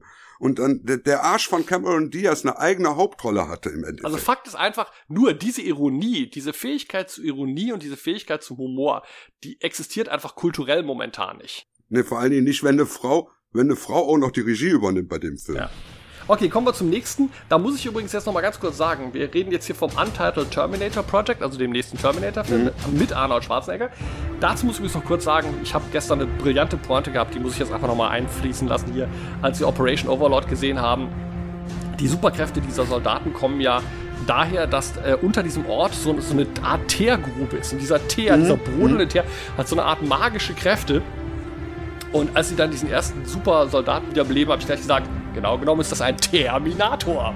Oh, oh, der ist ja selbst für deine Maßstäbe noch sehr tief unten. Ne? Um meinen liebsten Late-Night-Moderator Craig Ferguson zu zitieren, ich habe mich selbst zum Lachen gebracht, das ist schon die halbe Miete. Absolut. Okay, also jetzt kommen wir zum Terminator. Ähm, ehrlich, der Punkt ist der, ähm, ich glaube, dass der durchaus gut werden könnte. Ist vom Regisseur von Deadpool, Schwarzenegger und Linda Mhm. Hamilton sind wieder mit dabei. Aber ehrlich, ist das nicht eine ne, ne Franchise, die man echt hätte begraben sollen mittlerweile? Ja, den hätte man nach dem dritten Teil, hätte man keinen Terminator mehr gebraucht, weil da hatte man tatsächlich ein logisches Ende zu diesen drei Filmen gefunden. Das war okay. Es war zwar negativ, das Ende, aber es war okay. Und alles, was danach kam, nee, sie sie werden, sie werden den Terminator nicht begraben können, solange der noch Geld einspielt. Man muss jetzt natürlich auch sagen, wir kommen jetzt natürlich auch in einen Bereich rein, wo unsere ganzen äh, Diskussionen darüber relativ äh, hypothetischer Natur sind, weil ab jetzt sind wir auch bei Filmen, da gibt's keine Trailer zu, da gibt's noch keine gesicherten Mhm. Vorabinformationen. Ähm, das ist jetzt viel Kaffeesatzleserei. Also man kann eher darüber reden, nicht äh, sieht das gut aus, sondern macht das konzeptionell Sinn. Und beim Terminator ist es halt so, ähm, ich habe den letzten schon nicht gesehen, weil er mich nicht geschert hat. Und äh, es war der erste, den ich, ich glaube, der erste Terminator, den ich ausgelassen habe. Und äh, das, ich weiß nicht, ob das eine Altersfrage ist, aber ich denke, das ist eine Franchise, die ist toter als tot. Und ähm, ich wüsste auch nicht, wir haben ja, die haben es ja schon mit Reboot versucht und allem, ob das wirklich noch was bringt, da noch mal weiter. Dass Schwarzenegger mitmacht, verstehe ich, aber äh, ansonsten habe ich da gar kein Interesse dran. Ich verstehe, ich verstehe eher, dass Linda Hamilton mitmacht, weil die macht ja sonst nichts. Ja, aber Schwarzeneggers Karriere ist ja auch nur ziemlich am Arsch, also bei aller Liebe. Ja, gut. Aber äh, wie gesagt, den letzten Terminator, den Genesis, Ja. den solltest du dir ruhig mal angucken, weil der ist ja, das ist ja ein Retro-Terminator-Film. Ach ja. Der lebt ja davon, dass der eben in den 80er Jahren dann wieder auch zurückgeht und auf sein, alt, auf sein jüngeres Ich trifft. Das ist was für uns alte Männer. Ja, stell dir das mal vor. Ich würde das ja auch ganz gerne mal. Ich würde, ich habe da oft drüber nachgedacht. Ich würde ganz gerne mal zurückreisen in das Jahr 1984, nicht zufällig das Jahr des ersten Terminator-Films, und möchte ganz gerne mich selber treffen. Also wie ich dann, ich war Mhm. ja 16 1984. Ich möchte mich selber treffen und ähm, ähm, was würde ich mir sagen, wenn ich jetzt sagen würde, ich habe so fünf Minuten Zeit, mit mir selber zu reden, wie ich 16 bin. Ich habe da viel drüber nachgedacht. Das klingt jetzt vielleicht albern, aber ich habe mir oft überlegt, was würde ich mir sagen? Also abgesehen davon, dass ich sagen Ich- würde, ich- ja, was würdest du machen? Also ich würde dir auf alle Fälle sagen, geh nicht zu dem Westerteil. Du Pfeifen August, was würdest du dir selber sagen? Ich mir selber äh, schieß die Frau ab, bevor du sie heiratest. Aber gut, okay, das ist was ganz anderes. Also ich sag mal so, ich würde mir abgesehen von offensichtlichen Sachen wie Kaufaktien von Apple, würde ich mir, würde Ja. ich mir sagen, würde ich mir sagen, und das ist, ich habe da wirklich drüber nachgedacht. Ich würde mir sagen, mach dir nicht so viel Kopf, es wird alles gut. Weil man, man neigt mit 16 dazu, so unheimlich mit sich selbst zu hadern und so sich zu Mhm. fragen, werde ich jemals eine Freundin haben? Ähm, wird dies passieren? Wird jenes passieren? Was werde ich als Job machen? Und, und dieses, dieses Hadern in der Pubertät, ich hätte mir das gerne leichter gemacht, indem ich sage, pass auf, ich darf dir nichts Konkretes sagen, das versaut die Timeline, aber alles wird gut, entspann dich. Denn es ist ja wirklich so. Am Ende fällt ja alles wieder sauber zusammen. Richtig. Und wir, wir leben ja sowieso nur, damit wir am Ende mal irgendwann sterben können. Also da sollte man sich sowieso noch drauf verlassen. Andererseits, wie Patrick Hernandez ja so, so präzise zusammenfasste,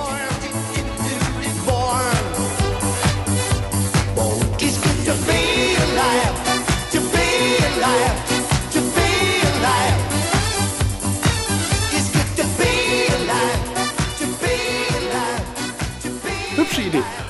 Okay, jetzt aber weiter. Ähm, und ab jetzt können wir es auch ein bisschen knapper fassen, weil es ja wirklich Sachen sind, von denen noch nicht viel klar ist. Also Dr. Sleep ist die Fortsetzung von Shining, richtig? Ja, das ist die Fortsetzung von Shining, die äh, der Herr King ja dann irgendwie 23 Jahre später nochmal geschrieben hat. Und die ich schon damals als Buch für eher, ach ja, das hätte auch jeder andere Charakter sein können. Das hätte nicht der Danny aus Shining sein müssen, der da die Hauptrolle spielt. Ja, King ist gerade einfach wieder hot, ne? Der ist total angesagt. Eben, die, die verfilmen irgendwann dem seine Klopapierrollen noch seine benutzten. Also, Aber das haben wir in 80ern ja schon, in der 80ern haben wir schon gesagt, die werden irgendwann Stephen Kings Einkaufszettel verfilmen. Ähm, und leider sehen sich auch manche Filme so an mittlerweile, als wären sie nach Einkaufszettel entstanden. Also als ich vor zwei oder drei Jahren den The Cell gesehen habe, bin ich fast vom Glauben abgefallen, wie scheiße der war. Hast du den Dark Tower gesehen? Ja, wobei den fand ich zumindest noch, wenn man, wenn man ihn nicht an den Büchern misst, ist es für sich genommen ein halbwegs unterhaltsamer Film. Man darf den nicht mit den Büchern vergleichen, das ist das Problem. Aber The Cell war ja wirklich so erbärmlich gemacht, dass ich gedacht habe, also geht ja überhaupt nicht. Okay, dann Kingsman 3, ähm, Ja. Warum? für Freunde von Kingsman 1 und 2. Ja, sagen wir mal mehr für Freunde von Kingsman 2. Weil ich bin ein großer Freund von Kingsman 1, weil ich den originell fand, aber ich fand, der war zu Ende erzählt, bevor Kingsman 2 kam. Das ist ja oft das Problem, da haben wir schon drüber gesprochen, dass heutzutage eigentlich nur noch die Frage, hat der Film Geld eingespielt, die Grundlage ist der Entscheidung, ein Sequel zu machen und nicht die Frage, gibt die Story das überhaupt noch her? Richtig. Und, und äh, ehrlich, und ehrlich, es fing ja alles an. Womit fing das alles an? Es fing alles an mit Highlander. Highlander Ja. 2 war der erste Film, bei dem wir alle hinterher gesagt hätten, oder, vorher schon gesagt haben, wer zur Hölle dachte nach dem ersten Highlander, es bräuchte den zweiten. Weil ich meine, der, der Highlander 1 hatte ja auch schon den Titelschrift so, es kann nur einen geben. Wenn sie sich Und daran ja mal gehalten hätten. Und jetzt sitzen wir hier nach 30 Jahren, nach fünf Filmen, zwei Fernsehserien, zwei Zeichentrickserien. Das ist wirklich so unfassbar. Einer Oper. Es gibt Highlander die Oper. ist kein Scherz. Aber es gibt auch Evil Dead the Musical und das war gut. Also, Richtig. ne? Okay, jetzt kommen wir zu Sonic the Hedgehog. Ich denke, da kann man sagen, Klammer auf, siehe Angry Birds Movie 2, Klammer zu. Ja, äh, abhaken. Margie Klaus kommt als nächstes und das ist ja mal originell. Das ist also ein Film mit Melissa McCarthy. Um Gottes Der startet Mitte November 2019 und sie spielt die Frau von Santa Claus, die den Job übernehmen muss von Santa Claus. Das klingt so toll. Alter, Alter. Also das ist wieder so ein Film, das ist wieder so ein Film, ähm, da könntest du mir in der Fußgängerzone eine kostenlose Screener-DVD in die Hand drücken, die würde im nächsten Mülleimer landen. Absolut. Was Umweltverschmutzung wäre. Was ist das für eine Scheißidee? Und warum macht man sowas? Ich weiß es doch auch nicht. Nehmen wir Also- den nächsten, gehen wir lieber gleich weiter zu Frozen 2. Ich denke wieder mal für Freunde von Frozen 1. Ich Ja. habe da nur einen Satz zu. Let it go. Wobei man ja fairerweise sagen muss, A, ich fand, äh, äh, äh, ich fand den ersten ja ganz nett. Ich habe mir den an meiner Frau mal angeguckt, weil wir wissen wollten, was die ganzen kleinen Mädchen daran finden. Und in der Tat war der ganz nett. Und meine Frau ist seit Jahren massiver Spieler von Frozen Freefall. Das ist so ein Match-3-Game, was man wieder bei Amazon Prime Underground kostenlos bekommt. Und da ist meine Frau ganz begeistert von. Also zumindest das muss man Frozen lassen. Es hat meiner Frau ein, ein lustiges Spiel beschert. Es hat auch diesen Song beschert, ne, diesen Let it go. Ja, es hat uns den, die, den grandiosen Moment beschert, als John Travolta sich völlig unfähig zeigte, den Namen der Sängerin auszusprechen. Ja, das ist ja bis heute, stimmt, das ist ja, äh, ich sag das so, wenn ich, wenn ich's im Kopf, ich weiß es im Kopf noch Jahre später, die Frau hieß mit ziemlicher Sicherheit Adina Menzel, die das gesungen hat. Mhm. Und jetzt hören wir uns doch mal an, wie John Travolta das ausgesprochen hat. ja. From the Oscar winning animated movie Frozen, please welcome the wickedly talented one and only Adele Dazeem. Danke, John. Ja, dann gehen wir jetzt schon mal, gehen wir jetzt schon in die Zielgeraden, äh, Dezember dieses Jahres. Jumanji 2, ich meine, ich habe die erste Jumanji-Franchise nicht gesehen und da gibt's auch schon wieder Reboots von Ich bin überfordert. Ähm, ich bin auch überfordert von dem Gedanken, dass The Rock äh, äh, quasi die Franchise-Fortsetzung von Robin Williams übernommen hat. Mm, äh, äh, also Jumanji 1, dieses Remake oder was es sein soll, es ist ein Remake, Sequel, Prequel, alles durcheinander gemischt, ist kein schlechter Film. Es ist eine wirklich unglaublich unterhaltsame Actionkomödie geworden. Ah, das ist doch mal eine Aussage. Was aber auch daran liegt, dass eben The Rock ein unglaublich sympathischer Kerl ist. Ich glaube, ich, hat- ich wiederhole mich da irgendwo. Und äh, Jack Black auch wieder mal großartig in dem Film ist. Also das Ding kannst du wirklich gucken. Nur, es braucht auch keine Fortsetzung. Man muss zu The Rock sicherlich generell mal sagen, das kann man einfach als Aussage in den Raum stellen und damit gut sein lassen.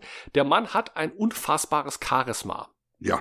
Ob man den als Muskelmenschen mag, ob man der Meinung ist, er ist ein großer Schauspieler, ist irrelevant, er hat Charisma. Der taucht auf und beherrscht die Leinwand. Ist unglaublich. Und deshalb, wie gesagt, also äh, es brauchte keinen zweiten Teil, aber ich werde mir den mit Vergnügen angucken, da bin ich mir sicher.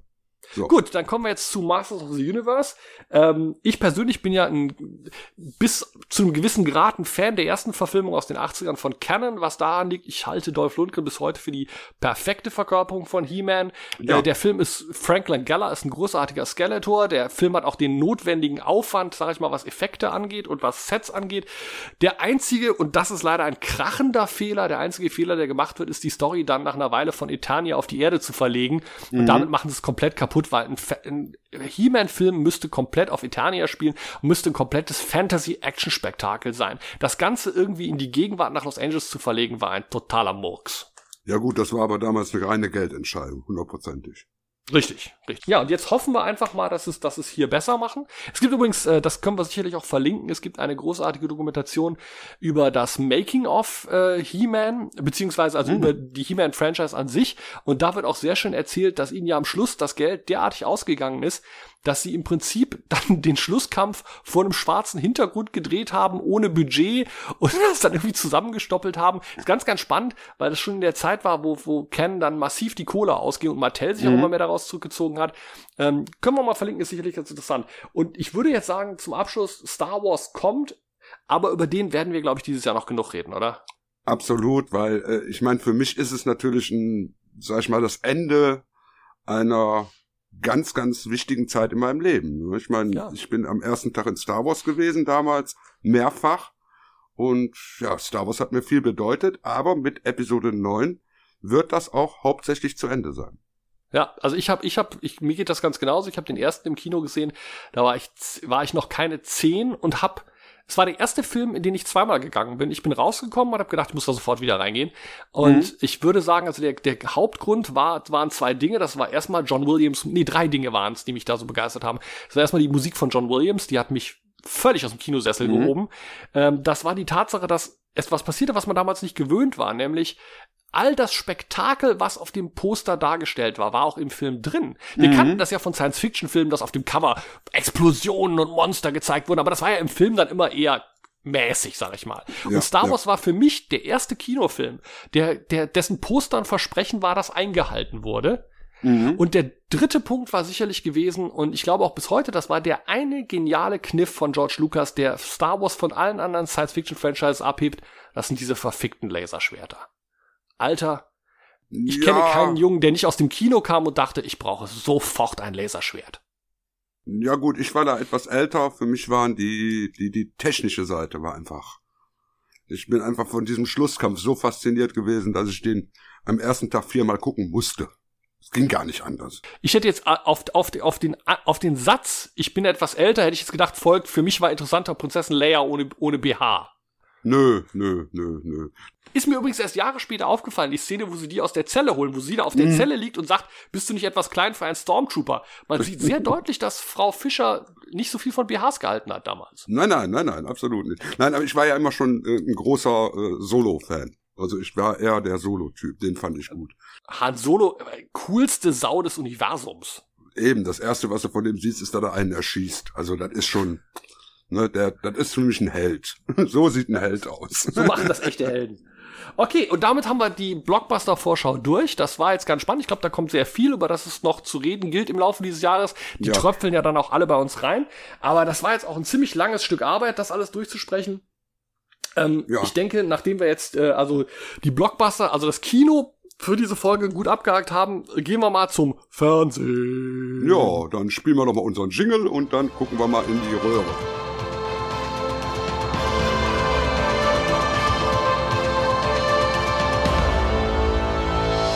Nostalgeeks sehen fern. Also, wir sind jetzt bei der, wie sagt man so schön, bei dem ähm, Pantoffelkino. Ja. Oder wie, oder wie hat man Fernsehen damals noch genannt? Glotze? Der Ähm, Schaukasten. ja, nee, mein Opa hat immer gesagt, das ist der Verdummungsapparat. Auch nicht schlecht. Ich habe übrigens heute jemanden gehört, ein al- alter Herr, der mir seine E-Mail-Adresse diktiert hat und dann sagte Klammeraffe statt Ad. Hab ich auch bis, sage ich mal so, äh, zur Jahrtausendwende auch noch verwendet, den Begriff. Also wir schmeißen jetzt mal alles so in einen Topf, was sich in den letzten zwei Wochen getan hat, auch in dem Bereich Fernsehen, also gerade natürlich wieder spezifisch aus dem amerikanischen Serienbereich. Zuallererst haben wir natürlich eine Trauermeldung äh, zu vermelden, denn wir haben ja letzte Folge sehr ausführlich über Night Flyers gesprochen, die neue Serie basierend auf einer Geschichte von äh, George R. R. Martin und äh, You Do the Honors, Herr Westerteicher. Ja, ich hatte ja auch gesagt, die Serie hatte einen wunderschönen Abschluss, äh, aber es war eben so, dass man hätte eine Fortsetzung machen können. Dazu wird es jetzt aber nichts kommen, weil Netflix die Serie gecancelt hat. Ähm, nach den diversen Reaktionen, die man so in den Netzwerken mitbekommen hatte, lag, lag das garantiert daran, dass die Leute die Serie einfach nicht gemocht haben. Ja, also es ist sicherlich so, also sowohl Kritik äh, als auch Publikumsreaktionen waren wohl eher so gemischt und Mhm. ähm, da hat Netflix jetzt einfach gesagt, okay, wir machen keine zweite Staffel. Schade, wir hatten uns ja letztes Mal darum gekümmert. Es bedeutet natürlich vor allem auch, das habe ich jetzt als Reaktion von vielen Leuten gehört, dass die Leute jetzt gar nicht mehr damit anfangen, weil die wissen, diese Das- zehn sind die einzigen und ich habe Leute gehabt, die haben gesagt, ich bin gerade bei Folge drei, ah, dann höre ich jetzt auf. Das ist das große Problem. Das ist eigentlich ärgerlich, dass sie das so früh bekannt gegeben haben, weil, wie gesagt, die Serie hat einen sauberen Abschluss. Die macht Ja, nicht am Schluss, äh, schmeißt dich nicht am Schluss mit einem Cliffhanger raus, wie andere Serien das tun. Absolut schade, ja, absolut schade. Und dann und dann ist jetzt auch gestartet die zweite DC äh, von dem DC Direct Streaming Channel Serie, Ja. also quasi nach Titans jetzt die nächste äh, Serie, die ja in Titans quasi schon vorgestellt wurde. Es gab in der Serie Titans ja eine Folge, die hieß Doom Patrol. Ähm, da kam dann dieses ganze Doom Patrol Superhelden Grüppchen schon vor und jetzt ist das zu einer eigenen Serie gemacht worden. Ähm, aber Herr Westerteich, wir waren uns ziemlich einig, was wir davon halten, oder? Ja, äh, die erste Folge ist jetzt gelaufen, die konnte man sich angucken und puh, das ist erstens mal sehr, boah, wir sind ja so selbstreferenziell und so selbstironisch, das geht mir ja schon mal tierisch auf den Geist. Also wenn da schon ein Erzähler kommt und dir direkt am Anfang sagt, haha, jetzt erwartet ihr eine Superhelden-Serie, ja, jetzt kriegt ihr doch eine Superhelden-Serie. Und äh, ja, und da machen die tatsächlich gar nichts anders. Auch wenn sie das vorher so ankündigen. Und die CGI-Effekte sehen aus, als wenn die bei, äh, sag ich mal, Star Wars Episode 1 auf dem Cutting Room Floor gelandet sind und nochmal verwendet wurden. Ja, also Ein- diese Blobfrau fand ich auch dann teilweise ganz erschütternd schlecht gemacht. Aber mein Hauptproblem ist, sagen wir mal eins versetzt zum Inhalt. Also es gibt diese Gruppe der Doom Patrol. Das ist ein äh, ehemaliger Rallye-Fahrer, dessen, bei dem nur das Gehirn ge- äh, gerettet wurde, der jetzt in einem Roboterkörper steckt. Eine ehemalige Schauspielerin aus den 40er, 50ern, die sich jetzt irgendwie in Stresssituationen irgendwie so in Schleim verwandelt. Äh, das ist dann Cyborg wird wohl noch dazukommen, den wir ja auch aus dem DC Universe sowieso schon kennen.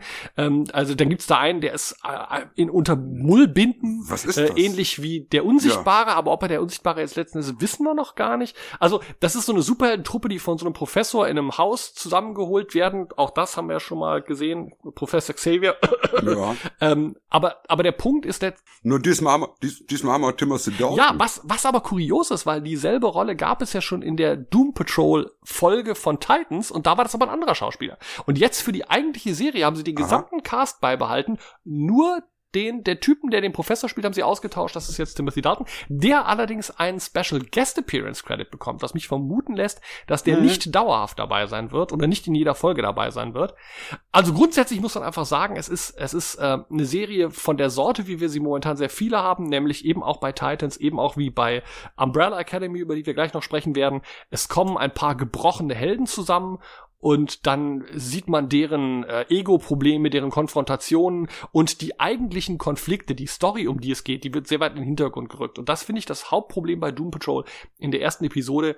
Das dreht sich alles nur darum, dass diese Figuren irgendwie scheiße drauf sind und warum die scheiße drauf sind. Es hat Mhm. aber null Handlung. Ähm, ich meine, Du hast vier Origin Stories in einer Episode. ja, aber auch die ja relativ handlungsfrei. Ja Gott, der, der, dieser Rallye-Fahrer hatte halt Ja. einen Autounfall. Das ist ja nicht wirklich eine spannende Origin-Story. Oder diese, diese Schauspielerin ist wo reingeplumpst und dann kam da irgendwie so ein komischer grüner Nebel und seitdem zerfließt sie. Das ist ja nicht mal eine Story. Das ist ein Aufhänger. Und, und für mich war besonders erschütternd, äh, du hast dich jetzt besonders drauf gefreut, weil der Robotermann äh, wird ja gespielt von Brandon Fraser. Mhm. Und ich hab, ich war schon anfangs sehr skeptisch, weil von Anfang an klar wird, der Brandon Fraser spielt diesen Typen nur in den Flashbacks unter dem Roboter-Suit selber steckt ein unbekannter Schauspieler, weil Brandon Fraser sich nicht den Mhm. Arsch macht, zu sagen, okay, dann laufe ich da den ganzen Tag in so einem Kostüm rum, sondern der ist nur in den Flashbacks zu sehen und den Rest muss dann ein anderer machen. Das fand ich ein bisschen arm und ich muss auch ehrlich gesagt sagen, es ist ein It's a long way down from the Mummy, weil Brandon Fraser ist Mhm.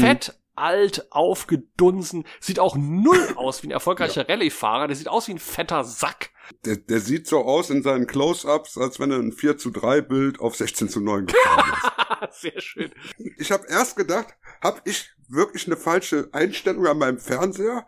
Und dann habe ich die anderen Gestalten gesehen und habe gesagt, oh, der sieht wirklich mittlerweile so aus. Aber das Hauptproblem bei Doom Patrol ist halt, dass es überhaupt keine Handlung setzt, dass es überhaupt keinen Vorwärtsdrang gibt. Das ist in der ersten Folge tritt er schon auf der Stelle und das fand ich sehr langweilig gerade und damit können wir jetzt schön überleiten, wenn wir uns im Vergleich dazu Umbrella Academy ansehen, die neue Superhelden-Serie von Netflix. I jumped forward and got stuck in the future. Do you know what I found? Absolutely nothing. When's it supposed to happen? In eight days. Oh, shit. There's someone out there who's trying to stop me from preventing the apocalypse.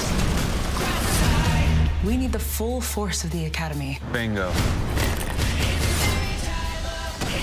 Ja, also ich habe sie jetzt komplett gesehen. Ich muss sagen, es ist wirklich ein Meisterwerk der Superhelden-Serie, aber wobei ich das Superhelden in ganz, ganz, ganz große Anführungszeichen setze. Die Defizite von Doom Patrol sind besonders dann auffällig, wenn man sich äh, Umbrella Academy anschaut. Nämlich, es gibt wieder das alte Haus.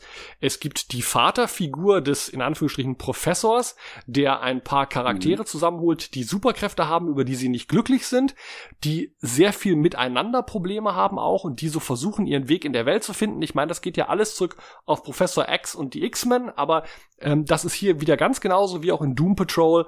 Ähm, aber es ist halt ungleich besser gemacht. Und Netflix zeigt einfach DC, wie man das gleiche Setup im Prinzip richtig macht, indem man das mit einer ordentlichen Mythologie erstmal versieht. Also da ist es zum Beispiel so Mhm. bei, bei Umbrella Academy, dass es äh, einen Tag gab, an dem weltweit Kinder geboren wurden von Frauen, die gar nicht schwanger waren. Diese Kinder haben alle irgendwelche bizarren Superkräfte und ein äh, exzentrischer, wohl Millionär äh, schafft es, sieben von diesen Kindern quasi zu kaufen und bei sich großzuziehen, um aus denen ein Superheldenteam zu machen. Und das ist aber nicht die Geschichte, die erzählt wird, sondern die Geschichte spielt Jahre später, nachdem dieses Team längst zerfallen ist und zum Tod dieses äh, Professor Hargreaves wieder zusammenkommt in dem alten Haus. Und dann, und das ist eben der Unterschied zu Doom Patrol, wird schon in der ersten Folge erklärt, es wird etwas ganz schief gehen. Es gibt ein ganz großes Bedrohungsszenario und wenn diese Charaktere sich nicht zusammenraufen, ist im wahrsten Wortes alles am Arsch. Und du hast es ja schon komplett Richtig. gesehen. Die hat dir sehr gut gefallen, oder? Ja, ja, ich will jetzt auch gar nicht zu viel spoilern. Also es ist einfach, ähm, ich habe einen schönen Vergleich dazu gelesen. Es ist, als wenn Wes Anderson eine Superhelden-Serie gemacht hätte. Ja, das ist nicht ganz falsch. Weil die Charaktere sind alle so dermaßen gebrochen und äh, so dermaßen tief. Und du hast zu jedem Charakter kriegst du eine Background-Story präsentiert und, und ähm, bekommst sein, sein Innenleben komplett detailliert vermittelt. Ohne dass die Spannung in irgendeiner Form nachlässt, denn du hast diesen großen Bogen ja immer noch drauf, dann kommen noch Zeitreisen mit da rein, dann ähm, kommen diese Art der Superkräfte und ähm, dass diese Superkräfte nicht eben positiv sind die ganze Zeit, kommt da mit rein. Dann äh, die Figur des des äh, Hargraves, also dieser dieser Professor X, ist auch nicht so ein sauberer Charakter, wie man das am Anfang sich denkt. Es ist also ganz, ganz, ganz stark und das Finale ist also, hm, wann habe ich das letzte Mal eine Serie gesehen mit so einem Finale? Ich glaube Heroes Staffel 1. Das ist ja ein relativ hohes Lob, ja. Wobei da der Aufbau zum Finale super war, aber die Finalepisode scheiße. Und hier hast du den Aufbau bis zum Finale brillant und dann hast du eine Finalepisode, die dich komplett 45 Minuten lang in den Sessel drückt. Und jetzt, und, und jetzt muss man noch dazu sagen, ich habe das jetzt noch nicht so weit geschaut, aber was mir auch aufgefallen ist, ist, die Serie ist es visuell unglaublich anspruchsvoll gemacht. Also das Ja. fängt an mit diesem äh, Menschen, im wahrsten Sinne des Wortes Menschenaffen Pogo, der unglaublich technisch umgesetzt ist. Und auch teilweise die visuellen Tableaus in den ersten Folgen gibt's ja diesen Donut-Shop, der einfach visuell so unfassbar stark umgesetzt ist. Und es gibt in der ersten Folge eine Szene, äh, als, als alle äh, diese Superhelden für sich alleine tanzen zu dem Song I Think We're Alone Now from Tiffany und das endet mit einer Kamerafahrt, wo die Kamera zurückgeht und wir gehen so, sehen so eine Art Seitenschnitt des Hauses, als wäre das ein Barbie-Haus und sehen dann die einzelnen Räume, wo die drin tanzen. Das ist eine so tolle Szene gewesen. Der Wes Anderson Ja, Effekt. und das ist diese Leidenschaft und diese auch diese dieser visuelle Einfallsreichtum,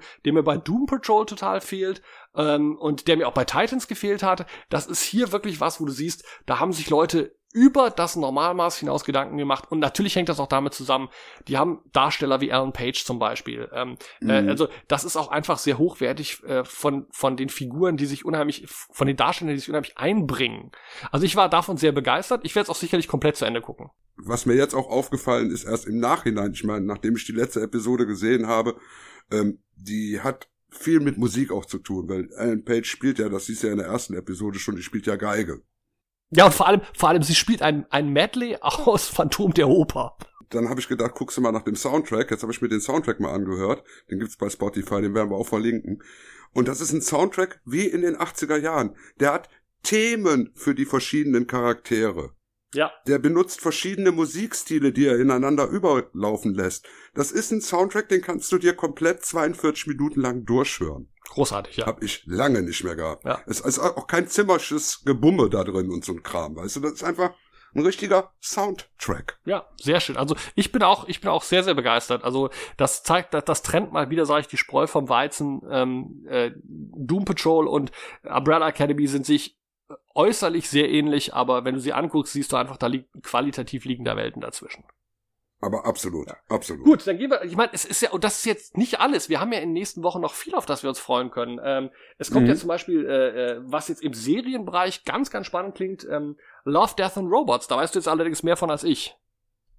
Ja, Love, Death and Robots ist eine äh, Compilation, die bei Netflix jetzt kommt, aus 18 unterschiedlichen animierten Kurzfilmen zum Thema Love, Death and Robots. Es ist, ist also produziert von David Fincher und Tim Miller. Und wie gesagt, es sind 18 Kurzfilme. Es ist aber nicht jetzt eine Serie, sondern wirklich nur ein kompletter Film. Ja.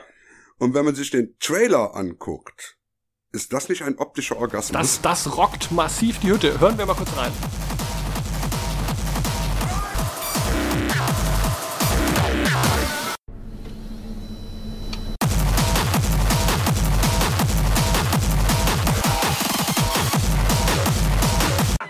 Ja, also das ist auf jeden Fall was, da freue ich mich drauf, wobei ich sagen muss, ich finde es ganz spannend von der Machart her. Äh, das kommt ja Mitte März raus. Natürlich, ich wiederum zähle die Sekunden bis zur äh, bis zum 1. April, denn dann kommt die Twilight Zone Neuauflage. When truth is not the truth, what dimension are you even in?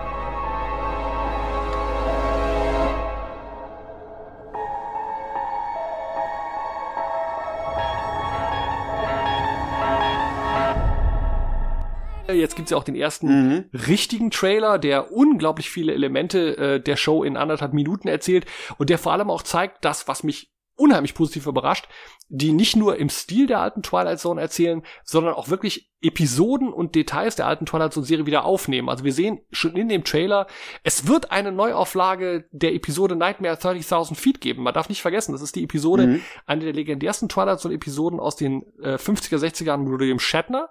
Die wurde neu verfilmt für den Twilight Zone Kinofilm mit äh, John Lithgow damals. Das ist eine der quintessentiellen Fernsehhorrorgeschichten und die machen die auch noch mal neu. Also da wirklich, da, da, ich lese das und es kribbelt in mir. Ja, und mit den heutigen Mitteln wird das bestimmt sehr interessant. Ja, also, Also ich, ich freue mich da auch gewaltig drauf. ist es nicht unfassbar, in was für goldenen Zeiten wir leben? Ich meine, Genre-Fan, du hast früher dich gefreut, wenn es ein oder zwei Science-Fiction- oder Fantasy-Serien im Jahr gab und wenn die nicht nach drei Folgen eingestellt wurden, wenn die ausnahmsweise mal nicht scheiße gemacht Mhm. waren. Weißt du, wir lebten damals in Zeiten, da konntest du, wenn du nicht, nicht Star Trek Next Generation gucken wolltest, konntest du allenfalls noch Time Tracks gucken oder irgend so ein, ein billig Oh. Syndication-Müll.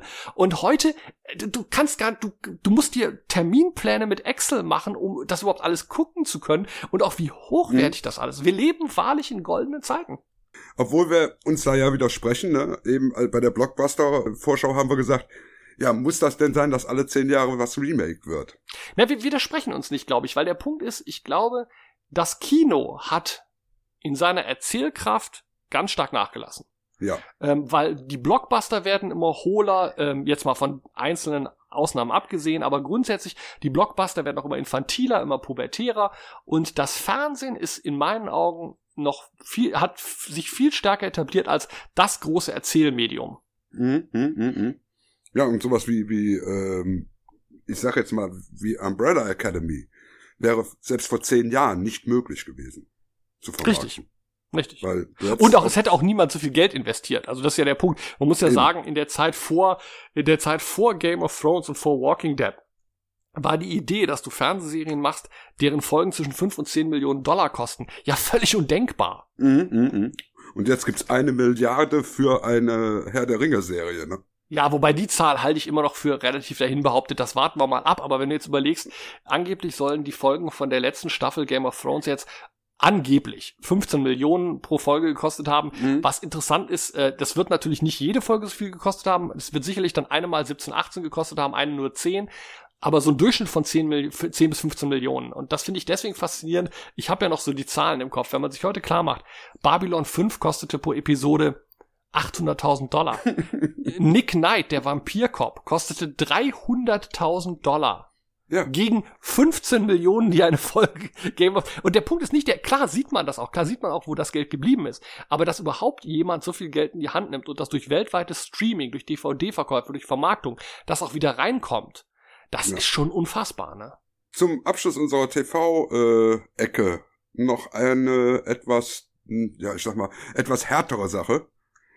Leaving Neverland ist eine Dokumentation, eine vierstündige Dokumentation über Michael Jackson Mhm. oder beziehungsweise über die beiden Jungs, die Michael Jackson damals verklagt haben. Es geht um die Missbrauchsvorwürfe primär, richtig, um die Missbrauchsvorwürfe. Und die dürfen jetzt also endlich an die Öffentlichkeit. Das äh, Schweigegeld ist aufgebraucht. Das lief jetzt beim Sundance Festival und hat da schon hohe Wellen geschlagen und das kommt jetzt am 4. und 5. März bei HBO. Das heißt, wir werden es früher oder später bei Netflix sehen. Uh, der Trailer ist schon schwer unangenehm zu gucken. Also jetzt wird's schwierig. Ich bin halt bei dem Michael Jackson Thema immer etwas etwas äh, zwiegespalten. Also ich bin ich komme ja, ich habe ja lange in München gelebt und in München ist ja bis heute an einer Statue vor dem Hotel Bayerischer Hof ein Schrein für Michael Jackson, wo hunderte von Fotos, von Briefen an Michael Jackson und Blumensträuße und Kerzen stehen und die werden auch regelmäßig erneuert von Michael Jackson Fans und Briefe, wie sehr sie ihn vermissen und so weiter und ich habe in den Jahren auch auf Facebook festgestellt, es gibt eigentlich nur zwei Sorten von Meinungen dazu. Es gibt die Leute, die sagen, Klar war das ein Kinderficker.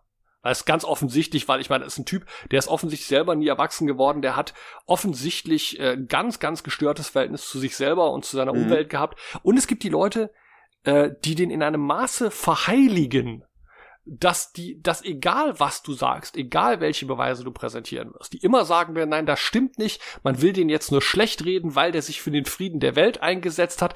Also es gibt irgendwie niemanden, der, der da einen Mittelweg geht und sagt, naja, man weiß es nicht genau, kann sein, kann nicht sein. Also Michael Jackson ist ein schwieriges Thema und ich denke, ähm, äh, äh, ich tue mich schwer, ich, ich hadere auch mit der Frage, muss man das zehn Jahre nach seinem Tod noch aufarbeiten? Hat jemand noch was davon, wenn man das jetzt beweist oder nicht beweist? Aber auf der anderen Seite denke ich, sollte man den damit davonkommen lassen, wenn er es tatsächlich getan hat. Diese Opfer gehen jetzt endlich an die Öffentlichkeit.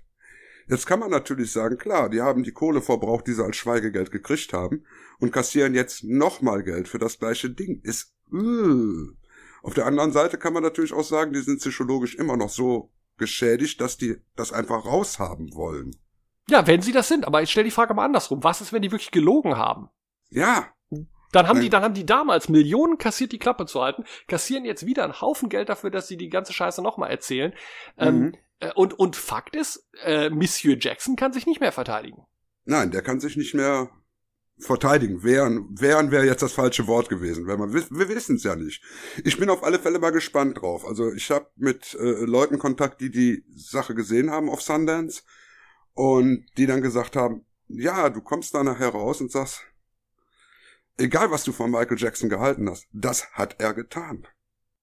Ja, aber das ist interessant, ist doch genau der Punkt, dass, und das finde ich ganz spannend. Genau das war ja auch das Ziel dieser Dokumentation. Es, ich, das ist ja keine Dokumentation, die angetreten ist mit der Idee, wir gucken mal, ob da was dran ist. Das ist eine Dokumentation, die hatte von vornherein die Geschichte, es ist wahr und wir schreiben darüber oder berichten darüber. Also Ja. es ist ja nicht ein, es ist ja nicht eine, eine, eine investigative Dokumentation, sondern es ist eine, eine proklamierende Dokumentation. Ja, richtig. Und das ist natürlich schon schwierig. Wie gesagt, ich guck's mir auf alle Fälle an und ich freue ja, ich freue mich drauf. Es hört sich doof an, oder? Klingt ein bisschen seltsam, aber natürlich ist das für uns auch wichtig, weil man nicht, weil, weil auch heute Leute, glaube ich, kaum nachvollziehen können. Ähm, Michael Jackson war für uns in den 80ern, der war großer, größer als heute Kanye West oder Jay-Z oder Justin Ja, Bieber oder, ja. oder, oder, also Michael Jackson war Pop. War größer als die Beatles. Und die waren größer als Gott. ne? Größer als Jesus. John Lennon sagte, John Lennon sagte, äh, er sagt auch nicht größer, er sagte, wir sind populärer als Jesus Christus. Ja, gut, okay. Ja. Ähm, Und- wa- wo, wo ich jetzt prinzipiell auch nicht mal ein Problem mit habe. Nö, absolut Ähm, nicht. gut, also Leaving Neverlands auf jeden Fall sehr interessant. So, okay, damit kommen wir jetzt wieder zu einem Retro-Thema, denn wir haben uns entschieden, wir müssen ja immer wieder belegen, dass wir alte Säcke sind, die alles schon mal gemacht, gesehen und getan haben. Äh, Dia, fahr ab.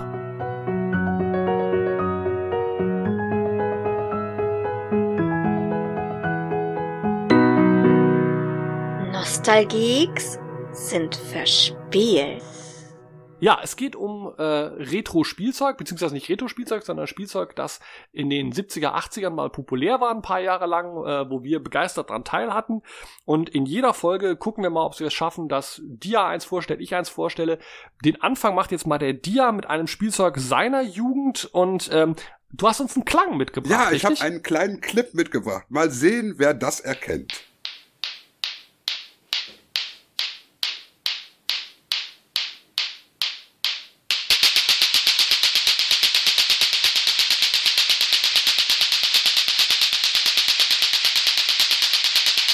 Ja, das sind die sogenannten Klick-Klack-Kugeln. Und die kamen hier in Deutschland auf in dem Jahr 1971. War übrigens überraschenderweise eine deutsche Entwicklung, dieses Spielzeug. Äh, es bestand einfach nur aus einem Band, an dessen Ende zwei große Plastikkugeln von ungefähr 40, 50 Gramm waren. Und in der Mitte war in dem Band ein Ring, den hat man sich um den Finger gewickelt und dann hat man mh, damit äh, ja bestimmte Bewegungen gemacht. Die Kugeln tackelten aneinander und dann hat man das, wenn man das gut konnte, hat man die Kugeln dazu gebracht, dass die oben und unten aneinander klackerten. Dann gab es dieses herrliche Geräusch, was ihr eben gehört habt. Und das gab es zu dieser Zeit millionenfach. Das heißt, jedes Kind hatte diese Klicker-Klacker-Kugeln. Und jedes Kind hat damit experimentiert und hat damit, ja, ich sag mal, die Erwachsenen wahnsinnig gemacht. Aber jetzt natürlich die konsequente Frage, Hosen runter, konntest du das? Dieses Aneinanderklackern Ja. oben und unten. Ja, natürlich konnte ich das. Ich konnte das sogar über meinen Kopf, ich konnte das am Rücken, ich konnte das, ich konnte die Hände wechseln währenddessen. Es gab dann auch mehr Respekt. Tricks, die man damit, die man damit gemacht hat. Also man konnte damit auch Tricks machen, so wie mit dem Jojo. Und ich war damals neun Jahre alt, also ich war genau im richtigen Alter für das Teil. Und das Problem war, die wurden relativ schnell verboten wegen der Verletzungsgefahr.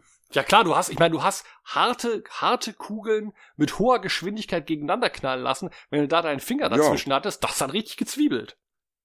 Nein, das war alles, alles harmlos. Klar, wir haben blaue Flecken an den Ellbogen gehabt. Manche Leute haben sich das Ding auch vor die Stirn gehauen, hatten dann ein kleines Beulchen. Aber ey, das waren die 70er Jahre. Da bist du auch draußen noch auf der Straße spielen gegangen, hattest kaputte Knie. Das war eigentlich gar nicht das Problem. Das Problem war einfach, den Leuten war das zu laut, den Erwachsenen. Denn stell dir vor, du stehst in einem Wohnzimmer, die Leute sind am Fernseher gucken, du stehst da mit deinen Klicker-Klackerkugeln und machst das. Und du machst das nicht zwei Minuten, du machst das eine halbe Stunde.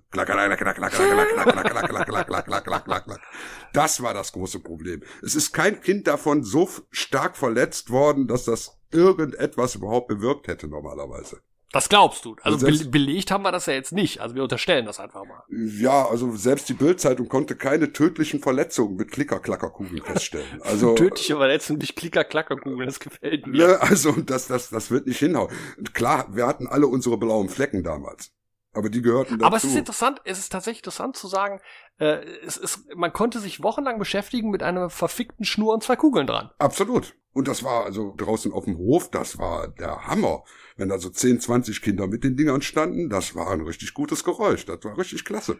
Nun bin ich ja ein paar Jahre jünger als du. Und das heißt, die Klicker-Klacker-Kugeln, die habe ich so bewusst nicht mitbekommen. Da war ich drei oder vier Jahre alt und habe die dann erst später, in den späten 70ern, mal so in die Hand bekommen. Da war das schon so ein obskures Überbleibsel der Ja. früheren Jahre. Und ich muss ehrlich gestehen, ich war haptisch da einfach nicht so begabt, ich, ähm, oder auch mechanisch oder feinmotorisch nicht so begabt.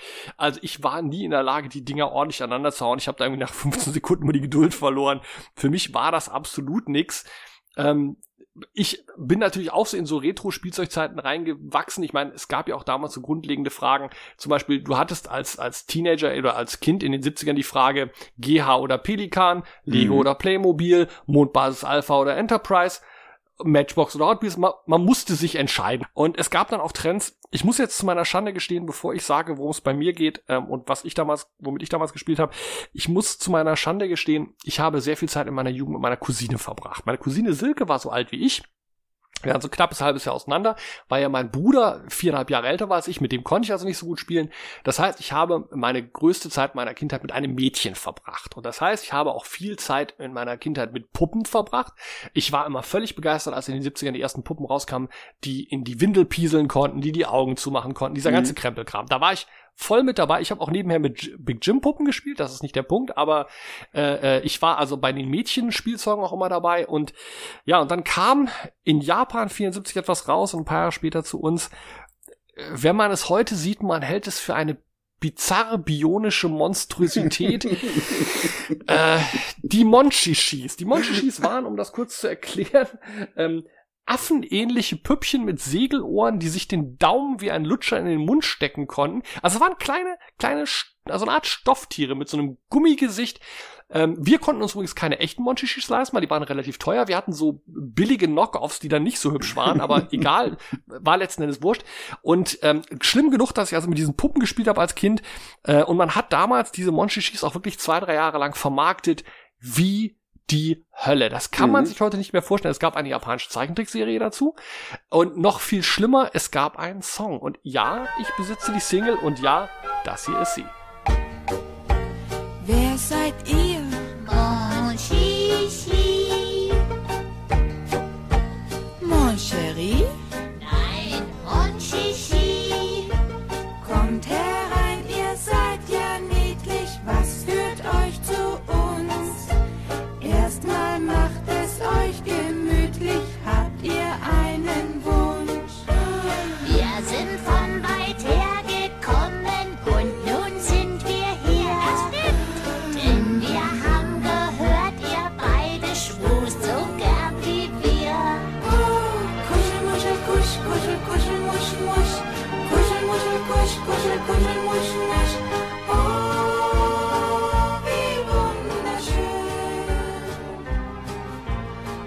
Mein Gott, seid ihr niedlich. Die haben einen Song über uns gemacht. Ja, äh, wie hießen die nochmal? Bina und Nina hießen die Interpreten dieses Songs. Und ich meine, ich, ich habe das damals rauf und runter gehört, den Song. Ich meine, das ist heute so unfassbar. Man schämt sich so unglaublich. Ich schäme mich so schlimm dafür. Viele der Gimmick-Spielzeuge der 70er, 80er stehe ich heute noch dazu, hätte ich auch heute noch gerne im Schrank. Aber dass ich echt mal Monchichi-Fan war, Alter, das ist so. Hätte ich es jetzt hier nicht öffentlich gemacht, hätte man mich damit erpressen können. Also äh, sagen wir es mal so, ich habe ja auch noch Monchichi, äh, klar, die habe ich auch miterlebt, äh, weil ich damals ja nun auch schon etwas älter war, war das nicht so ganz meine Sache, aber die Freundinnen, die ich damals hatte, so, die dann so 15, 16 waren, die hatten natürlich auch alle ihre Monchichis. Und da musste ich dann auch damit spielen. Wir haben dann nur schon andere Spiele damit gemacht. Herr Westerteicher. Ja, Herr Westerteicher. ja. Herr, Herr, Herr Westerteicher, das Ja. ist jetzt, ich habe gerade Bilder im Kopf, die ich nicht im Kopf haben möchte. Können wir ganz schnell über was anderes sprechen? Nein, Monchichis finde ich toll. Also ich habe letzten Monat habe ich beim Keller aufräumen tatsächlich noch zwei Monchichis entsorgt. Und ich, mir fällt auch gerade auf, ich möchte gar nicht wissen, was, auf was man stößt, wenn man bei Google, äh, bei Google Monchichi-Porn eingibt. Sollen wir das mal gerade probieren? Nein, nein, nein, nein. Wir, wir, wir hören jetzt damit auf. Schluss mit dem Retro-Spielzeug. Auf zum nächsten Thema, was ja ebenfalls ein alte Männer-Thema ist.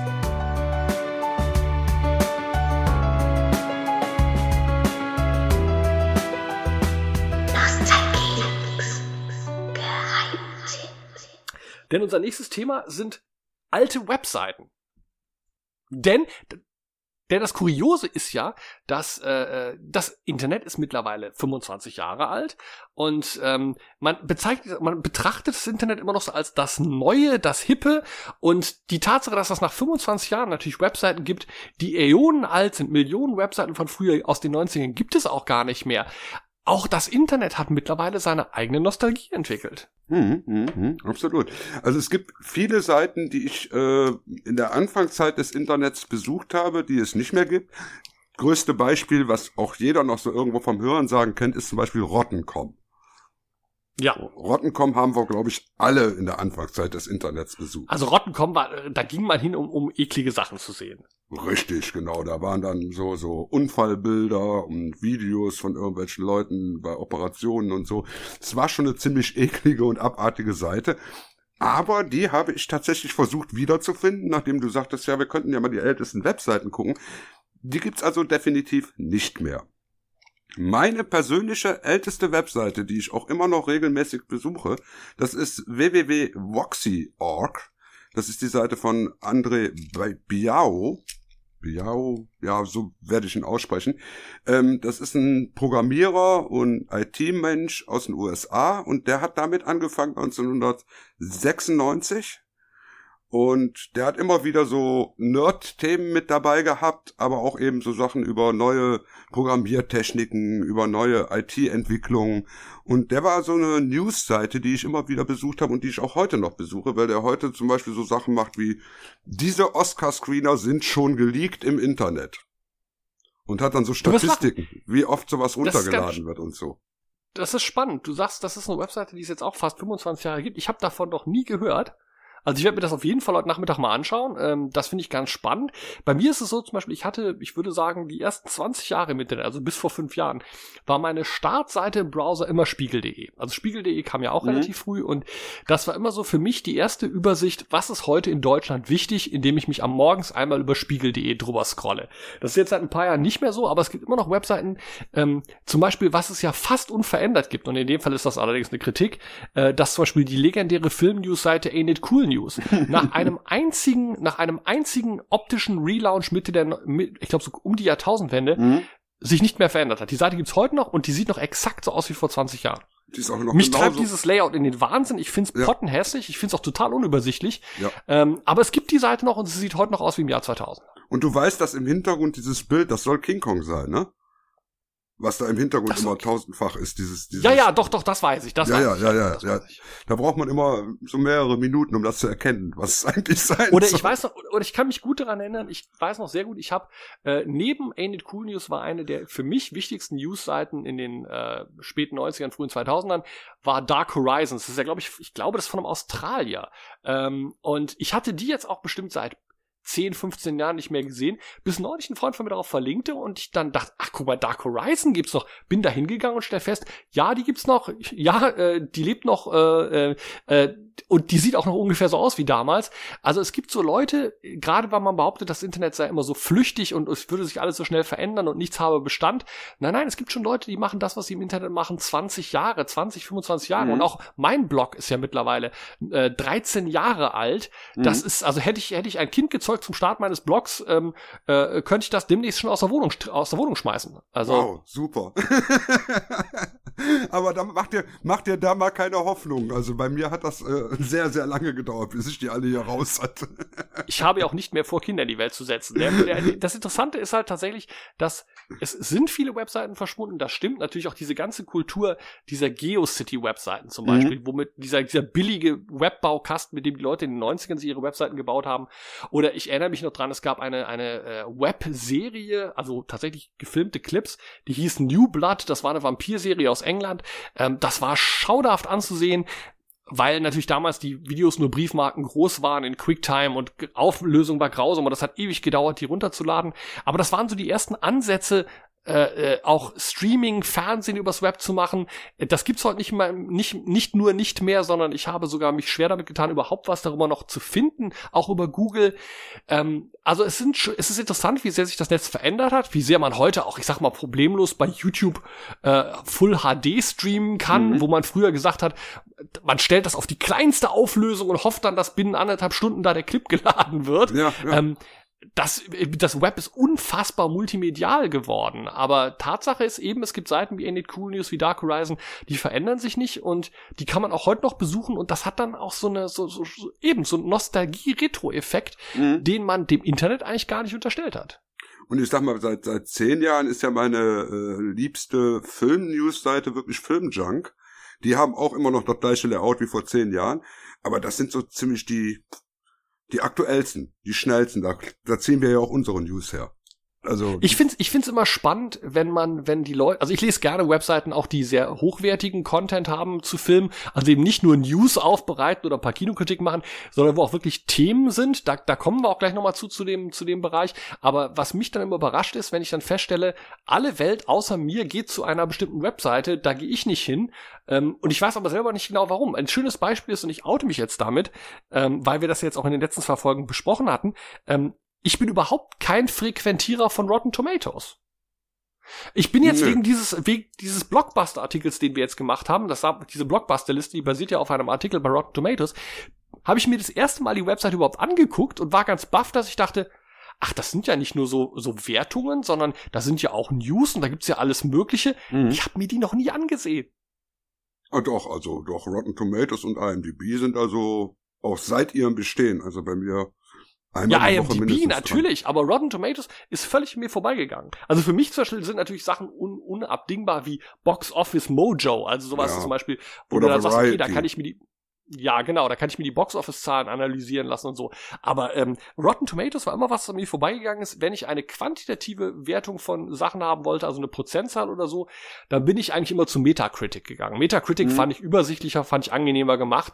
Aber Rotten Tomatoes ist eben interessant. Ich bin in der Branche und trotzdem, das ist ein Ding, das ist völlig an mir vorbeigegangen. Mhm. Nein, also es ist, ist schon interessant, wie sich das entwickelt. Wir sprachen ja auch gerade von, von, von hochwertigem Content. Und da fand ich es ganz spannend. Du hast mich ja hingewiesen auf einen Artikel, der hieß The 50, uh, The 25 Most Influential Movie Scenes from, äh, was ich weiß, from 1990 onwards. Also da muss man jetzt vielleicht kurz erklären, was das ist. Das ist ein Artikel bei Vanity Fair online, wo äh, 25 Filmszenen oder Filmkonzepte seit 1990 gelistet werden, die die Filmgeschichte oder die Art, wie wir Filme erleben und erzählen, verändert haben. Und das ist ganz spannend, weil natürlich Leute unserer Generation immer dazu neigen zu sagen, die 90er waren ein ziemlich totes Gebiet. Ja, und sind sie gar nicht, ne? Komisch. Stimmt aber so nicht, weil wenn man sich klar macht, zum Beispiel den sogenannten Cold Opener, der aus den Scream-Filmen kam, mhm. ähm, äh, mit der Ermordung der ersten Person im, in der Opening Scene oder das, äh, das Bullet Time von Matrix, ähm, das sind Dinge, die sind wirklich auch in die Erzählweise in unsere filmografische Sprache übernommen worden. Und das ist ein ganz toller Artikel, der auch mit Kommentaren der Beteiligten, mit ausgesuchten Szenen ganz toll illustriert, was uns die, sag ich mal, die Zeit von 1990 bis 2010 uns geschenkt hat an Filmsprache. Ja, vor allen Dingen finde ich den Artikel also auch vom visuellen, ja, ist der unglaublich geil gemacht, ne? Ja, ist ein sehr schön multimedial aufgearbeiteter Artikel Richtig. in der Tat. Und, und das ist das, was ich eben meinte mit hochwertigem Content. Der ist jetzt hier von Vanity Fair. Es gibt sowas auch sehr stark, zum Beispiel bei der, bei IndieWire ist mhm. auch eine ganz großartige Seite. Oder Slate macht sowas auch immer, oder Salon macht sowas auch immer mal wieder. Und da fällt mir aber dann zum Beispiel wieder auf, und das ist natürlich auch eine Sache, das sind dann keine Privatseiten. Da zahlen Leute oder investieren Unternehmen Geld, um mhm. hochwertige Filmjournalisten zu bezahlen. Und ich komme ja aus dem Bereich. Mhm. Und es ist eben doch so, dass du sagst, ja, auch wenn Blogger oftmals gute Sachen machen und, und spannende Sachen machen, ähm, hochwertiger Filmjournalismus ist noch mal was anderes. Ja, absolut, absolut. Und da kommen wir auch gar nicht gegen an, weil hier in Deutschland dafür einfach die Kultur nicht da ist. Richtig. Na, weil wir haben hier in Deutschland was, was ähnliches nicht. Weil letzten Endes haben wir, haben wir wenig Filmjournalisten, wir haben sehr viel professionelle Meinungsäußerer. Das sind Leute, die sagen, ich finde das gut, ich finde das scheiße und der hat das vorher gemacht, der hat jetzt dieses gemacht, aber jemand, der einen Kontext baut, jemand, der in der Lage ist zu sagen, ich sehe mir 20 Filme an und finde so den, den durchgehenden Faden, aus dem man dann wiederum eine Geschichte stricken kann. Das geht mir ab. Und da ist dieser Vanity Fair Artikel, den du da rausgesucht hast, ist ein ganz tolles Beispiel, wie man ganz hervorragend auch übergreifende Analysen herstellen Mhm. kann. Mhm. Und vor allen Dingen, welche Leute sie dazu interviewt haben. Ne? Also das ist wirklich ein starkes Stück. Also doch, bin ich auch sehr neidisch, dass wir sowas nicht können. Richtig. Oder wir und da können wir Zeit auch auch noch, da können wir auch gleich das nächste Thema aufmachen, äh, äh, bei dem, bei der Sache, wenn wir von Ressourcen reden, wenn wir davon reden, von hochwertigem Journalismus.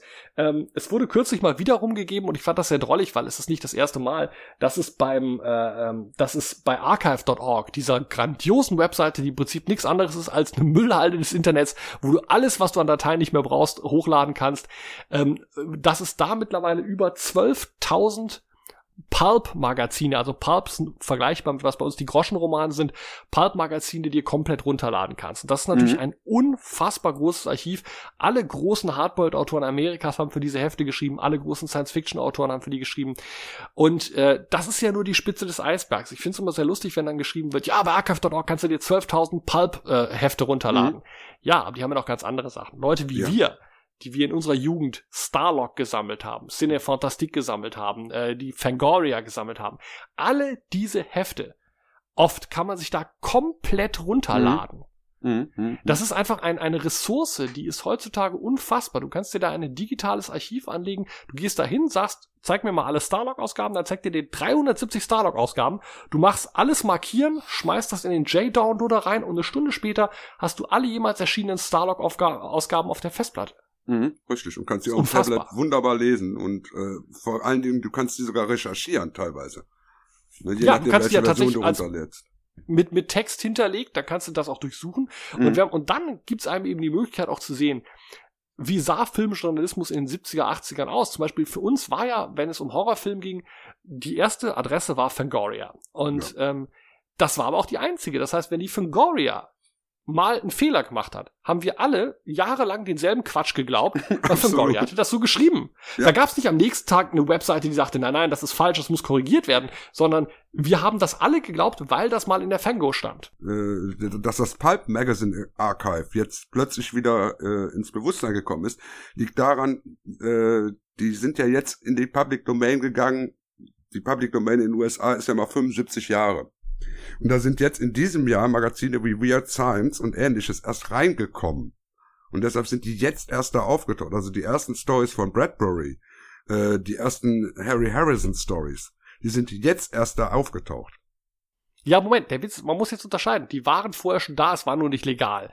Also man, Ja, Archive.org ist ja leider äh, oder ist ja erfreulicherweise eine Ressource, die ähnlich wie YouTube erstmal alles nimmt Mhm. und und erst wenn jemand sagt, Moment, Moment mal, das dürft ihr nicht, dann wird's gelöscht. Das heißt, der der der, der die Prämisse ist, es ist erlaubt, bis es verboten wird. Mhm. Und das ist da, das bringt uns auch zu einem ganz interessanten Thema noch als so Nebenstrang. Äh, es wird jetzt gerade viel über diese neue EU-Verordnung, Mhm. äh, äh, über diese neue EU-Verordnung gesprochen, dass in Zukunft diese Upload-Filter kommen sollen und dass es viel strenger wird, Sachen ins Internet zu laden, die eventuell Copyright geschützt werden und so. Und meine große Befürchtung ist eigentlich weniger, ob die großen Anbieter dann irgendwelche Sachen nicht mehr hochladen dürfen oder ob ich auf meinem Blog Probleme bekomme, wenn ich einen Filmausschnitt zeige. Da mache ich mir weniger Sorgen drum. Für mich, meine beiden großen Sorgen das sind Sachen wie archive.org und auch YouTube, weil Mhm. YouTube ist eine unfassbar großartige Quelle für den obskursten Scheiß. Und wenn es in Zukunft heißt, all die Leute, die da Sachen hochladen, müssen erstmal beweisen, dass sie die Rechte daran haben, dann bricht das zusammen. Du kannst bei Absolut. YouTube heute grandiose TV-Filme aus den 70ern dir angucken. Äh, Du kannst dir Werbespots aus den 60ern angucken. Du kannst Kindersendungen der 90er nochmal Mhm. anschauen. Ähm, von Leuten, die das damals mit Video aufgezeichnet haben und gesagt haben, weißt du was, ich digitalisiere das, ich lade das bei YouTube hoch. Wenn die in Zukunft sagen müssen, okay, äh, kannst du überhaupt belegen, dass die, und du wirst eventuell sogar bestraft, wenn du das hochlädst, sonst gehört dir gar nicht. Mhm. Ähm, dann bricht das zusammen. Ja, ich sag mal, dann können wir unseren Podcast in der Beziehung einstellen, dass wir äh, keine Clips mehr, mehr spielen können. Denn ich meine, die Rechte an dem Monchichi-Lied haben wir nicht. Und es ist ja, und hinzu kommt ja noch in Amerika, die haben es ja relativ einfach, die haben ja das sogenannte Prinzip des, des Fair Use, dass Mhm. du also im Sinne eines, eines äh, Rahmenprogramms wie unserem solche Sachen durchaus abspielen darfst. Aber in Europa wäre das dann nicht mehr der Fall. Und ich sehe da echt ein Problem kommen, dass ich sage, äh, das ist ja auch ein, ein kulturelles Bewahren. YouTube oder, oder äh, äh, archive.org, die bewahren äh, Scans und Videoclips aus Zeiten, die sonst verloren gegangen wären. Also Mhm. wenn ich da zum Beispiel hingehe und sage, ich kann mir da einen Werbeblock von 1985 anschauen, das sind Werbungen, mit denen bin ich groß geworden. Ähm, es gibt keine andere Quelle dafür. Wenn, wenn man die bei YouTube verbietet, dann kann ich mir diese Dinge nicht mehr angucken. Und das fände ich ein unheimlicher kultureller Verlust und äh, das wäre sehr, sehr, sehr, sehr schade. Ja, ich glaube, es wird aber auch äh, nicht so heiß gegessen, wie es gekocht wird, ne? Also, ich glaube, so im Privatbereich werden die nicht so durchgreifen. Aber wir werden sehen. Ich hoffe, ich hoffe auch, wie das ja oft ist, dass es großes Geschrei gibt und am Ende ist alles halb so wild. Da, Mhm. da setze ich jetzt auch ein bisschen drauf. Aber ähm, ehrlich gesagt, äh, äh, und auch das Internet hat ja auch bewiesen, dass es da unheimlich resistent ist gegen, äh, gegen Angriffe auf seine Autorität und seine Autonomie.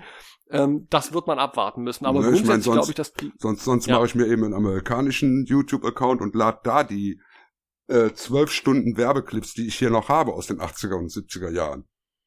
Die lade ich dann über einen amerikanischen Account hoch.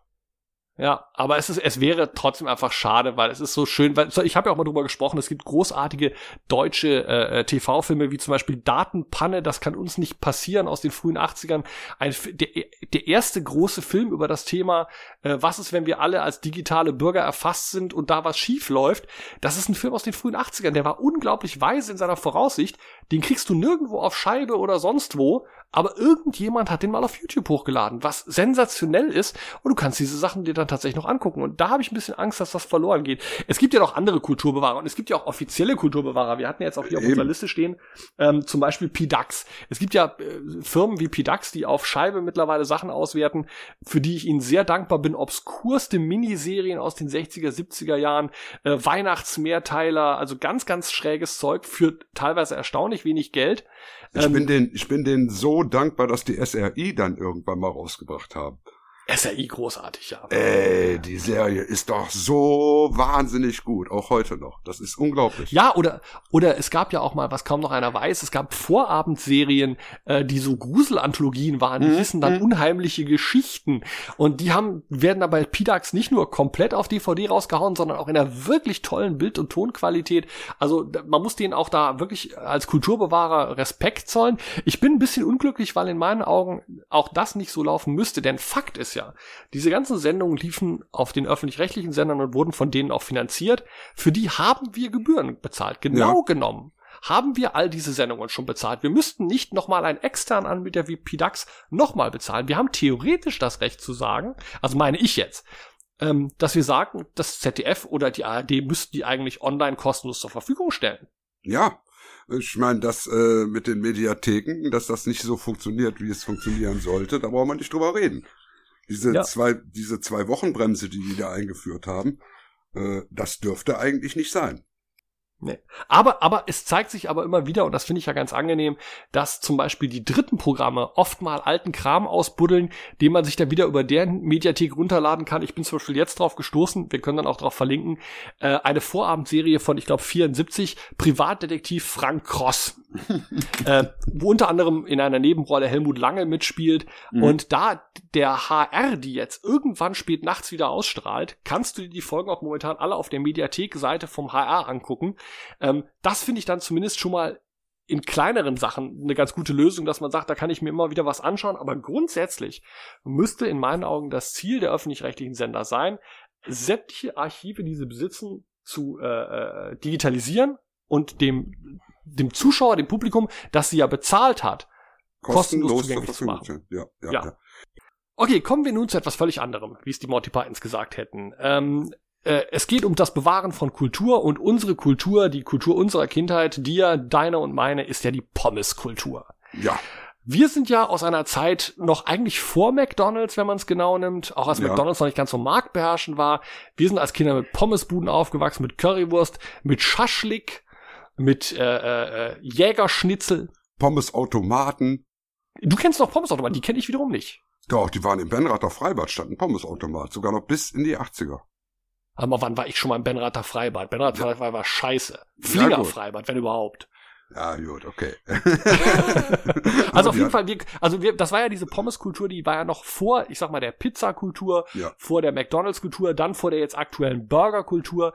Und das kommt aber ja jetzt wieder. Man findet immer mehr Ketten, die sich wieder darauf konzentrieren, als primäres, äh, als primäres äh, Streetfood Pommes anzubieten mit Zusätzen dann. Also es gibt zum Beispiel in München eine sehr erfolgreiche Kette, die Pommes Freunde.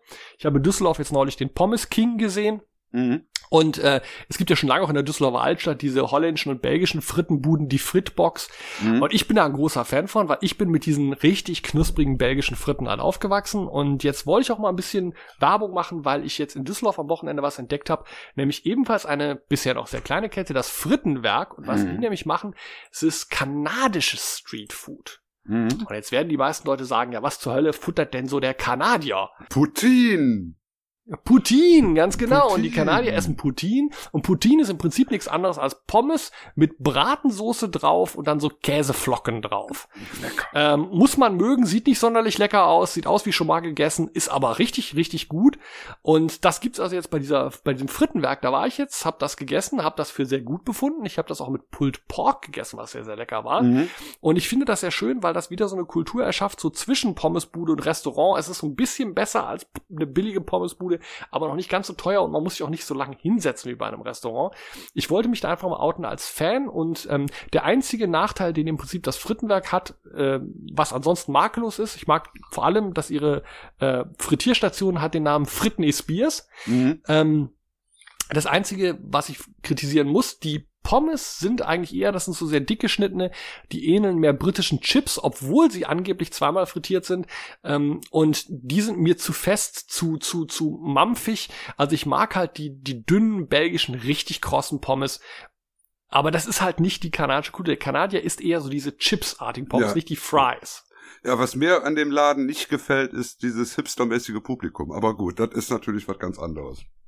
Ja, gut, ich, äh, mir, mich freut's einfach, wenn da genug Leute reingehen ähm, und, und dadurch einfach sowas auch erhalten bleibt. Weil oft genug Ja, hast du ja. das Problem, du gehst sowas hin und dann ist es irgendwie ein Jahr später schon wieder weg, weil keiner was haben wollte. Zum Hipster-Thema gehört natürlich, was ich sehr lustig fand, du bestellst ja und dann wirst du aufgerufen. Mhm. Und die machen das halt anders als äh, äh, andere, da gibt's keine Nummer oder so, sondern du kriegst einen, einen Popkulturbegriff zugewiesen. Bei mir war Mhm. das die Grinsekatze aus Alice in Wonderland. Der Typ vor mir hatte Inspector Gadget. Und dann wird eben gesagt, Inspector Gadget, und dann kriegst du, wenn du, wenn man dir Inspector Gadget gesagt hatte, kriegst du dann dein Futter. Fand Mhm. ich total prima, wollte ich mal sagen. Also, weil mich das eben auch dran erinnert, ich weiß als Kind, dieses, ich gehe zur Pommesbude. Mhm. Das war eine Riesennummer. Und ich finde es schade, dass Kids heute immer noch dieses, ich gehe zu McDonalds oder ich gehe zu Burger King. Die Pommesbude hatte was Regionaleres, was Persönlicheres. Bei der Pommesbude hast du auch einen schmierigen Typen hinter der Theke gehabt. Was ist, was willst du auf den Pommes drauf haben? So.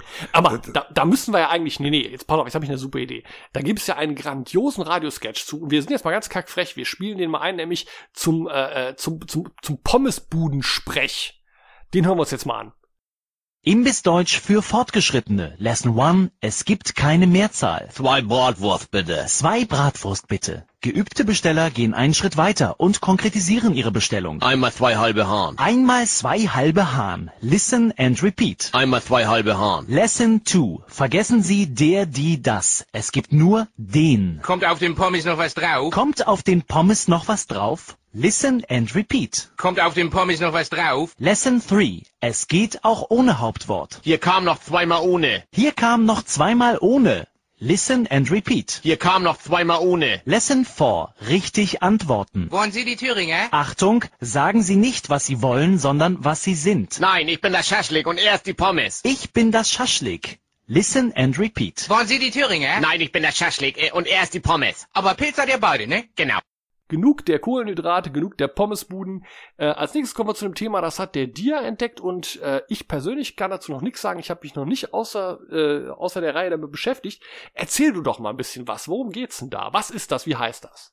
Ja, es heißt die schönsten Bahnstrecken und das dürfte äh, älteren Leuten wie uns eigentlich schon bekannt vorkommen. Das lief damals immer im Fernsehen anstelle des Testbildes und zwar waren das so vorne Kameras auf Züge gebaut und die haben dann einfach so die Bahnstrecke abgefahren. Teilweise mit einem netten Kommentar dabei Und das war immer sehr schön. Da gibt's jetzt etwas Neues. Und zwar der Comicautor und Filmemacher Christopher Tauber. Der ist hingegangen und hat einen solchen schönsten Bahnstreckenfilm gedreht. Allerdings mit Zombies. Das heißt, der hat auf einer Strecke in Hessen hat er an bestimmten Stellen äh, Schauspieler hinbeordert, die dann während der Zug vorbeifuhr etwas gespielt haben und er hat das mit der Kamera von dem Zug aus aufgenommen.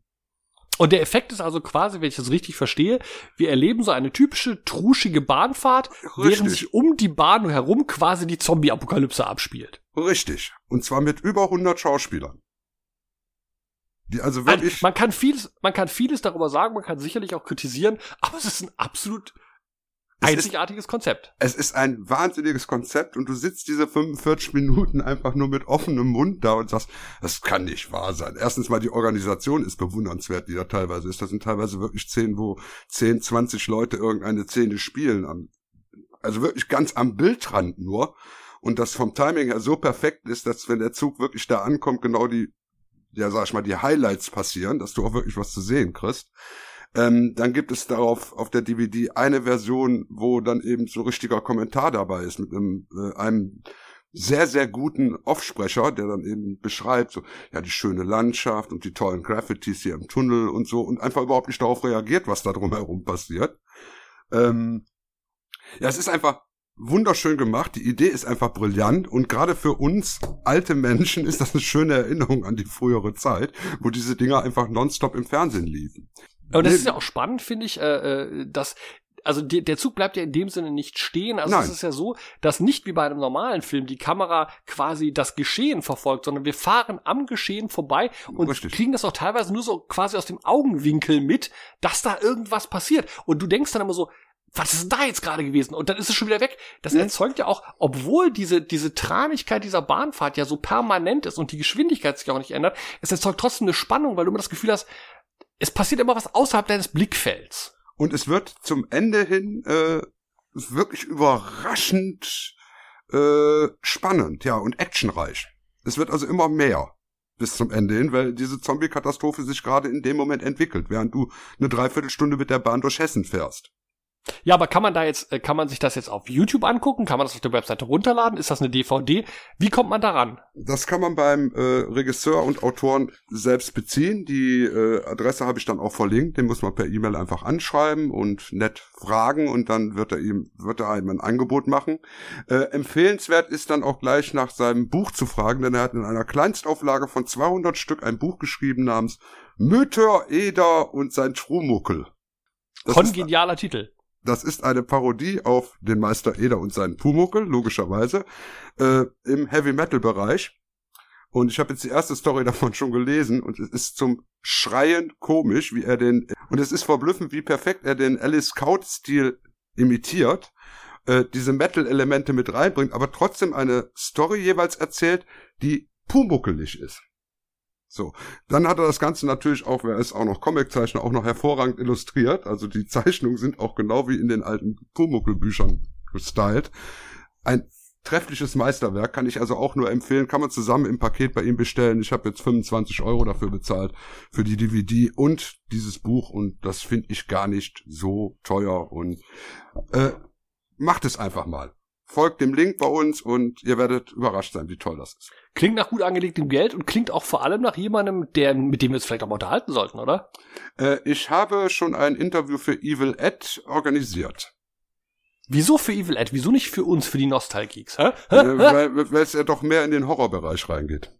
Mehr in den Horrorbereich, wenn ich das schon höre. Ja. Äh, Du bist ein Diener zweier Herren, das kann auf Dauer nicht gut gehen. aber wir können mal gucken, ob wir den vielleicht auch noch kriegen, den Burschen. Aber das kein Kackfreche ist ja, das Kackfreche ist, dass du jetzt gleich auch noch, noch mehr Werbung für Evil Ed machen wirst. Ja, genau. Ich habe nämlich, ähm, tja, für die Vorschau. Also, äh, gut. Lass uns jetzt ruhig in die Vorschau gehen, komm. Wir bringen Ja. die Sache jetzt mal irgendwann zu Ende. Bringen wir die Sache zu Ende, genau. Also, äh, Vorschau. Bei Evil Ed tut sich im Moment was. Da sind im Moment die Monsterwochen angebrochen. Also, wir besprechen ziemlich viel Godzilla-Filme und andere Filme mit Riesenmonstern. Unter anderem habe ich auch The Giant Claw nochmal besprochen. Äh, kann man ja immer wieder gucken, den Film. Den lieb ich ja heiß Ja. und innig. Äh, und was ich jetzt habe, äh, in der nächsten Woche kommt eine Evil Ed Special raus. Das ist immer diese Podcast-Serie mit Interviews. Und da interviewe ich den Christopher de Reis. Den hatten wir ja schon mal besprochen. Dessen Buch Sünde hatten wir ja schon mal besprochen in der, einer der vorigen Episoden. Und der steht mir jetzt mal zu einem Interview äh, bereit. Und das wird bestimmt auch sehr interessant. Hast du irgendwas, was du planst demnächst? Ja, ich plane was. Ich äh, verkünde das jetzt hier einfach mal kackfrech, weil ich da jetzt schon auch seit ein paar Wochen dran arbeite. Ähm, es wird auf meinem Blog auf dem Wortvogel.de innerhalb der nächsten Wochen einen relativ großen Beitrag geben, äh, der auch wieder eigentlich auch ein Nostalgieks-Thema betrifft, denn ähm, bekanntermaßen war, war ja Troll 2 der schlechteste Film aller Zeiten. es gibt ja sogar die Dokumentation Best Worst Movie ähm, und Troll 2 ist ja auch wirklich ein absoluter eminent quotable. They're eating her! And then they're gonna eat me. oh ähm, und der Punkt ist, es gibt tatsächlich eine Fortsetzung von Troll 2, der den etwas seltsamen Titel trägt Goblin 2 und der hier in Baden-Baden gedreht wurde und tatsächlich auch den Hauptdarsteller aus Goblin, äh, aus Troll 2 mitbringt. Ähm, also eine ganz bizarre Produktion, ein deutscher Film ähm, mit Eva Habermann, ähm, äh, also mit, mit Kati Karrenbauer, mit Ralf Richter und eben auch noch dem Hauptdarsteller aus Troll 2 dabei, äh, offiziell auch sanktioniert. Also der Drehbuchautor von Troll 2 und der äh, Regisseur, die haben ihr Okay dafür gegeben. Und das ist ein ganz, ganz spannendes Projekt, weil das auch seit äh, einigen Jahren schon in der Mache ist und es da auch ein paar Produktionsprobleme gegeben hat. Und das ist so ein richtiges, man liest davon und denkt sich, what the fuck? Und äh, bei mir ist es nun mal so, wenn ich what the fuck sage, dann äh, ist meine Neugier angekratzt, dann muss ich mal recherchieren. Das habe ich gemacht. Ich habe mich zu dem Thema dann mal, zu dem Film auch mal mit Eva Habermann unterhalten. Ich habe mich mit dem Regisseur getroffen. Und da arbeite ich gerade an einer größeren Geschichte drüber, denn nach fast fünf Jahren soll Goblin 2 auch dieses Jahr dann tatsächlich in die Kinos kommen. Der kommt und, echt? Ähm, ja, der kommt und ich sag mal, die ganze schmutzige Geschichte werdet ihr aber vorher bei mir lesen können. Ja, da freue ich mich drauf, weil Boah, wir sind, wir sind so dufte, wir sind eigentlich schon zwei richtig dufte Typen, oder? ja, doch, doch. Wir hatten ja schon drüber geredet. Du hast ja gesagt, welche Probleme es da schon gab und da bin ich mal sehr gespannt, was du da noch so ausgegraben hast. Also Mir fällt uns gerade auf, in, ach, in 80ern wären wir ein ziemlich guter Buddy-Cop-Film gewesen unter dem Titel Zwei richtig dufte Typen. Den gab's doch schon, ne? Mit John Hurt und Ryan O'Neill. Äh, hieß der zwei richtig dufte Typen? Ich glaube, der hieß so. Der, der heißt ja im Original Partners, wo John Hurt den schwulen Polizisten Genau. spielt und Ryan O'Neill den äh, Den absolut muss man wieder sehen, den habe ich, den hab ich lange nicht mehr geguckt, den müsste ich eigentlich mal schauen. Der ist absolut herrlich. Also schon allein, wenn John Hurt ihn mit seinem Auto abholen kommt und das stellt sich als rosa VW Käfer Cabrio raus. Das ist einfach so herrlich, das Ding. Herr Westerteich, im Hintergrund brüllt mein Kater. Machen wir Schluss für heute? Ja, mein Kater hat ja auch schon zweimal gekotzt. Das reicht jetzt auch für uns. Das muss reichen für einen Tag. Äh, ja, reichen. dann hoffen wir mal, dass unseren äh, Zuhörern das jetzt hier alles so gefallen hat, unser buntes Gemisch. Ähm, äh, und ich würde ansonsten sagen, wie üblich, wir sehen uns beim nächsten Mal, oder? Ja, ich sag auch mal Tschüss, bis zum nächsten Mal. Tschüss, Herr Devi und äh, Tschüss, liebe Hörer und danke fürs Zuhören. Mami Ciao. ist die Ciao. liebste Frau bestimmt in unserer Stadt. Der Thorsten. bringt das Geld nach Haus, der Ja. die. Und ich, ich pass auf beide auf